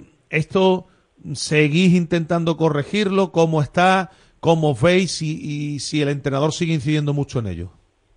Sí, es verdad que sabemos que es un poco nuestro punto débil, que a veces sufrimos desconexiones, sobre todo al final de los partidos, cuando vamos por detrás, que hace que, no- que los rivales se nos vayan mucho en el resultado. Y también sabemos que cuando vamos a resultados pues, más cortos, como por ejemplo en Palma de Mallorca, donde ganamos 2-3, somos un equipo muy peligroso. Así que sabemos qué es lo que tenemos que hacer, esperamos que, que lo hagamos, no a resultados con muchos goles, nos beneficia para estar más cerca de la victoria. ¿Qué ambiente esperáis para esta noche? ¿Qué, qué tipo de público? ¿Cómo, ¿Cómo crees que va a estar la gente? Bueno, ya te digo que se le está dando mucho mucho bombo eh, dentro del club, dentro de las secciones al partido de hoy. Todo el mundo sabe lo importante que es para el Betis la Copa del Rey, para nuestra sección también que siga creciendo y esperamos un ambiente pues, en el que la gente venga apoyando, en el que haya mucha afición y en el que pues, juntos, equipo y afición, podamos conseguir el pase a la Reina Fox. Por cierto, ¿dónde es la final este año? Que no, no lo hemos comentado.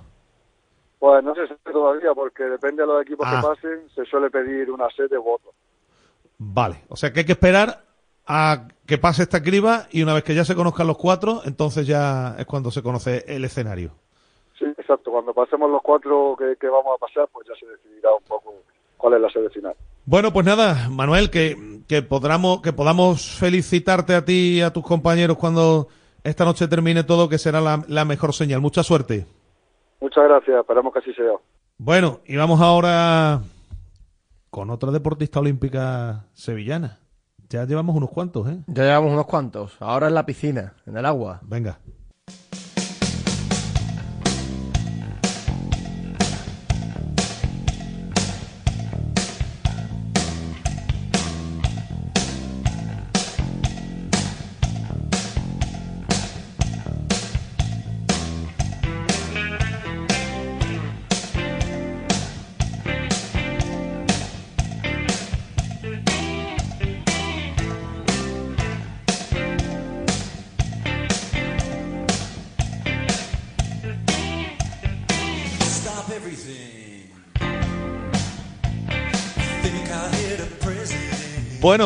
Pues eh, vamos a hablar, Pineda. Teníamos ganas de hablar con la protagonista que, hoy nos acompaña.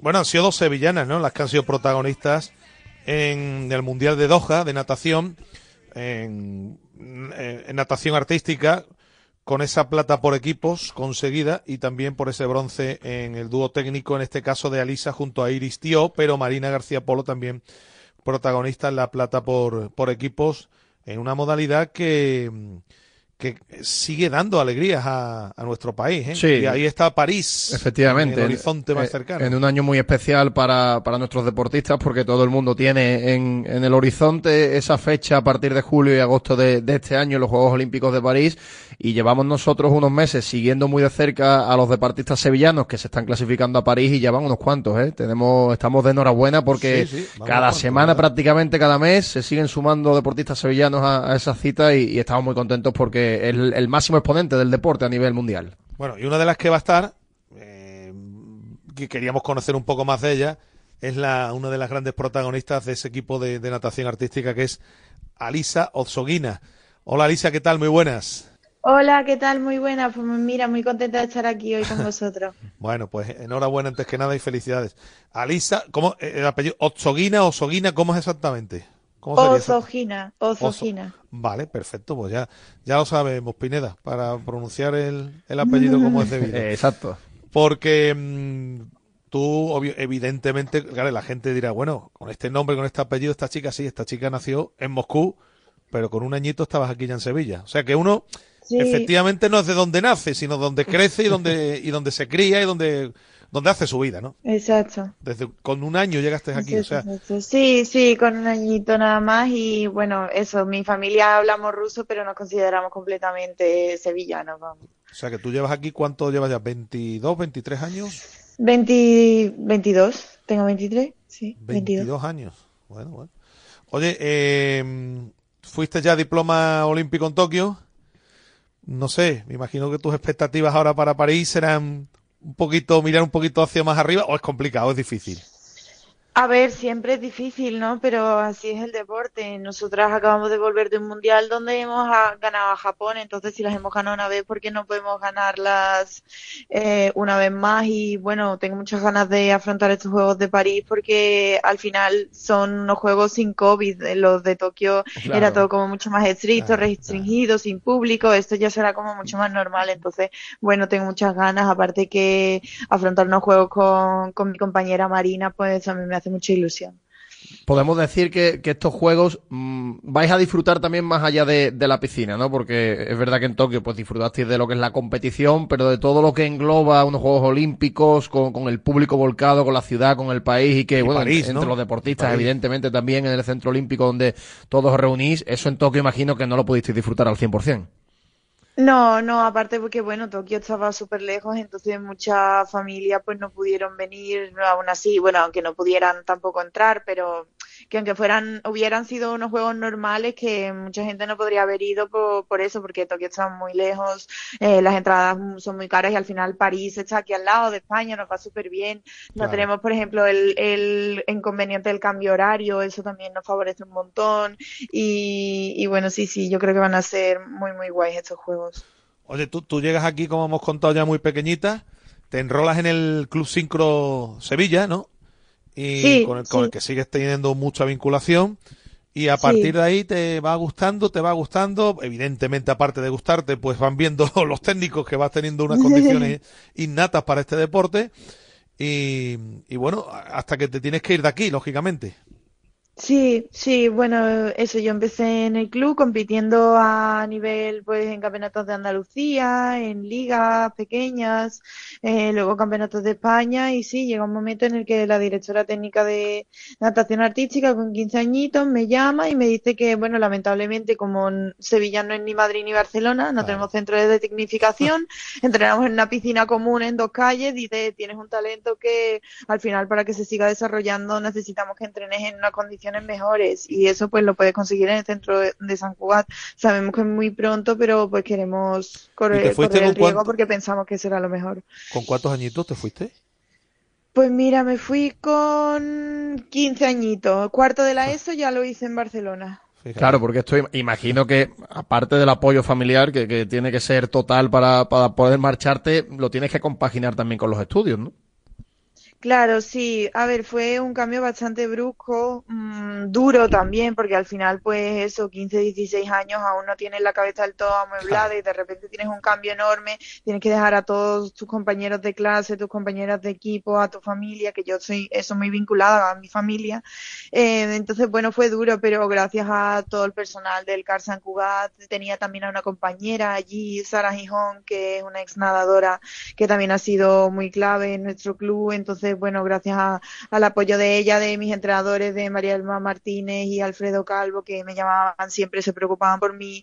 em, bueno, y al final también así he descubierto la gente que realmente está conmigo, porque he mantenido contacto con mucha gente de Sevilla y, y bueno, la gente que al final pues no pero también estoy agradecida por todo lo que lo que ha supuesto este cambio en mi vida porque eso he evolucionado como nadadora como persona eh, eh, de- he madurado mucho más pronto y bueno tiene también ha compensado ha compensado al final Te, te quiero preguntar por lo que conseguisteis esta semana pasada y, y sobre todo por lo que esto puede suponer para los juegos, porque habéis sido bronce en el dúo técnico y plata en rutina técnica por equipos.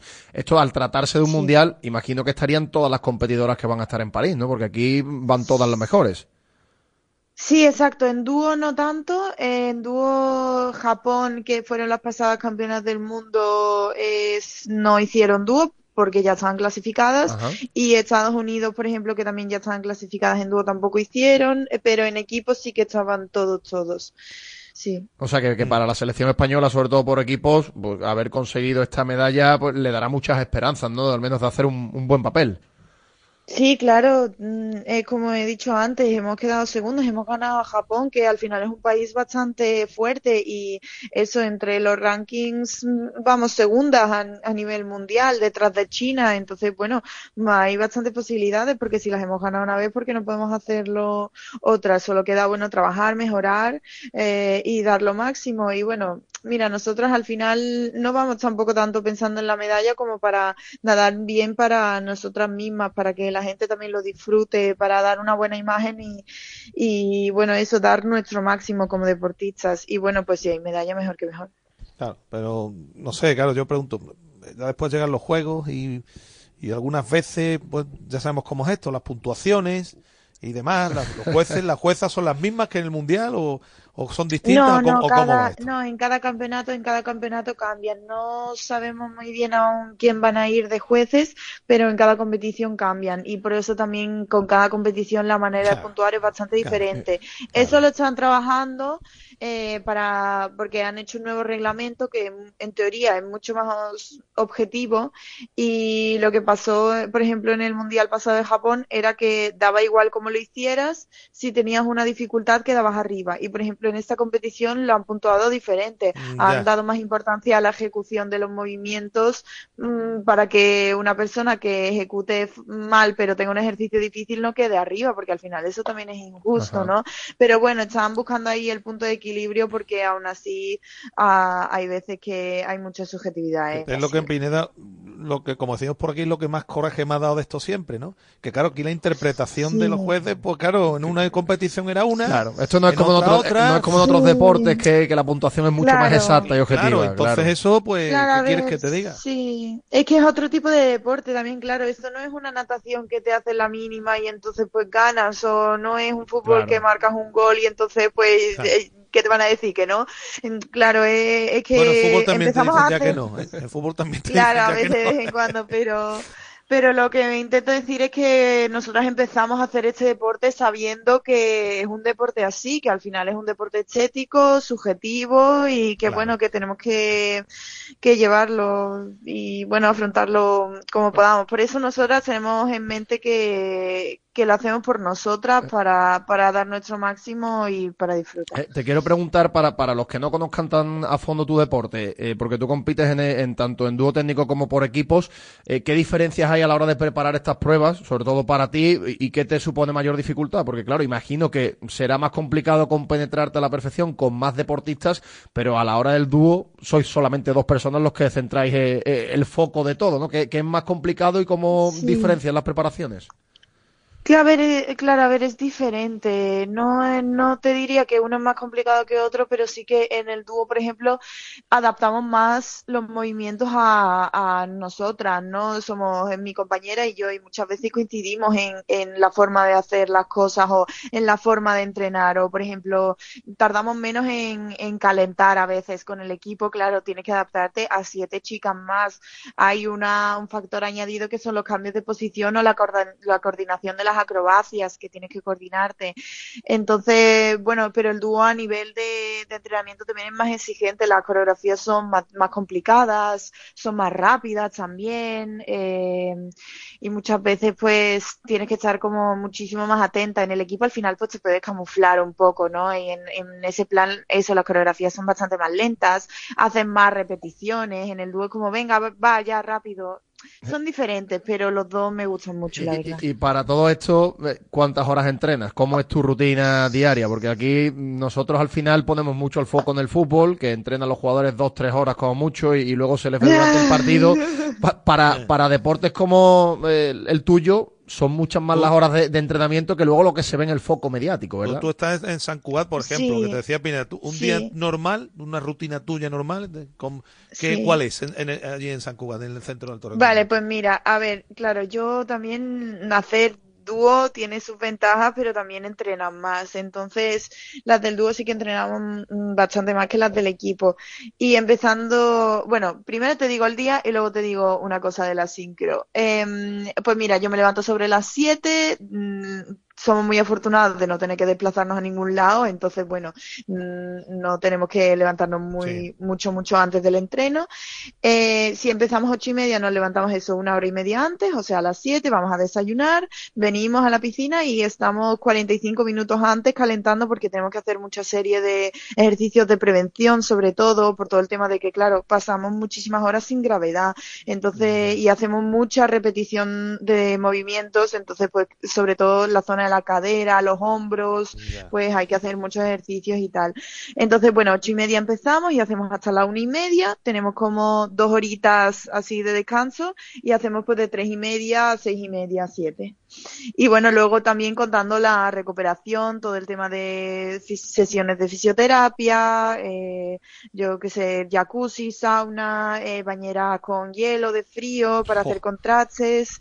Eh, y después también, claro, la cosa de la sincro es que aunque tú entrenes estas horas, la sincro ocupa pss, el 90% de nuestra vida. Estamos constantemente pensando en alguna coreografía, en alguna idea de bañador, alguna idea de música, revisando cosas de otros países, movimiento, em, yo que sé, alguna parte de música que no sepas contar y tienes que contarla eh, ya en tu habitación fuera del entrenamiento.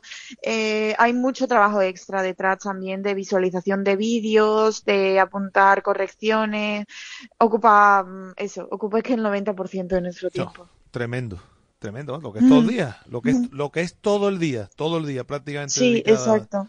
Menos el domingo. El domingo descansamos. El domingo El descansa. sábado por la mañana se entrena. Claro, pero en tu caso es que con el dúo, pues lógicamente tienes que entrenar con el equipo y, con- y también lo del dúo. O sea, que tú, Y, y ya por curiosidad, Claro. el, el domingo a qué te dedicas para despejarte un poquito. a, a dormir, a descansar. Mira, Pues mira, de vez en, la mayoría de las veces estudiamos porque es que es el único día que tenemos tiempo para estudiar ¿Qué estudias y tú, para por preparar cierto? los exámenes. Estudio comunicación. Ah, Estudio mira. comunicación en una universidad online, en la UNIR, que es la de La Rioja, y Sí. la verdad que los profesores y todos los compañeros encantadores nos ayudan siempre en todo, nos graban las clases, entonces así no nos perdemos nada de materia y nos adaptan los exámenes para, por ejemplo, ahora tenemos Eso exámenes después del Mundial, aunque los compañeros lo tengan este fin de semana, pero es que nosotras no hemos podido estudiar absolutamente nada, entonces bueno, nos ha hecho un favor enorme y siempre están dispuestos a ayudarnos para aplazarnos los exámenes Ya, y tal. ya. Oye, y no te he preguntado, y otra cosa será la alimentación, claro, que, que, que, que no podréis comer lo que os dé la gana. O sí, no lo sé, Claro. lo, mismo estoy, lo mismo estoy Claro, a ver, la cosa, la cosa es tener una dieta equilibrada al final, eh, porque, bueno, nosotras empezando Pero tú te porque- puedes ir, por ejemplo, a- ¿qué te digo yo? Como hace cualquier chica, a un burger y tomarte una hamburguesa cuando te dé la gana, imagino que eso tampoco lo podrás hacer, ¿no? Pues mira, no, claro, pero es que tampoco nos apetece. Somos un Ya. equipo bastante, bastante sano, la verdad. No Vale, solemos hincharnos a McDonald's después de una competición. Pero, pero simplemente porque, claro, eh, estamos tan acostumbrados a los hábitos de vida saludable que ya la comida basura es que nos sienta mal. Entonces, pues para que me duele la barriga y tenga ganas de Pues sí. vomitar, pues mira, prefiero comerme una ensalada a comerme una hamburguesa. Luego también nosotras tenemos eh, la cosa de que, claro, comemos y a lo mejor a la media hora estamos dando volteretas en el agua. Entonces imagínate, eh, cuidado, tienes que tener como mucho cuidado con lo que comes para que no se te repita, claro. y entonces nosotras ya estamos acostumbradas a eso. Y bueno, la cosa es eso, mantener como una dieta equilibrada siempre con cabeza. Pero obviamente tenemos allí nutricionistas y todo que nos ayudan. Oye, una última por mi parte, es co- como, um, curiosidad. ¿Qui- ¿Quién Hmm. elige la música? Pues mira, la, la música la elige la mayor de las veces Mayu, nuestra seleccionadora. Así que siempre está abierta a las ideas, pero muchas veces, claro, ella es la que nos guía en todo el tema de montar la coreografía y tal. Entonces, siempre nos pregunta nuestra opinión de qué, qué tal nos parece, pero nosotras siempre estamos de acuerdo. Mayu, la verdad que tiene un gusto musical muy bueno, así que sí, las elige ella y nosotros aportamos nuestro granito de pero- arena. ¿Ya tenéis elegida para el próximo campeonato todavía no? No, no, eso ella, ella Ah, nos trae la sorpresa. Vale, vale, vale, vale, vale, perfecto. Bueno, pues nada, mm, eh, Alisa, que nada, nuevamente felicitarte por los éxitos que, que estáis consiguiendo para el deporte español, también a nivel individual, que vayan bien las próximas competiciones y a ver si tenemos la oportunidad de charlar contigo antes de que te vayas a los Juegos. ¿eh? Así bueno, que muchísimas gracias. te damos las gracias por estar este rato con nosotros. Gracias a vosotros. Pues con esto llegamos hoy al final de directo Marca Sevilla. Esta tarde marcador con toda la jornada europea que les vamos a contar aquí. Y, y bueno, mañana lógicamente volvemos. Sean felices, pásenlo bien. Gracias. Adiós. Radio Marca. El deporte que se vive.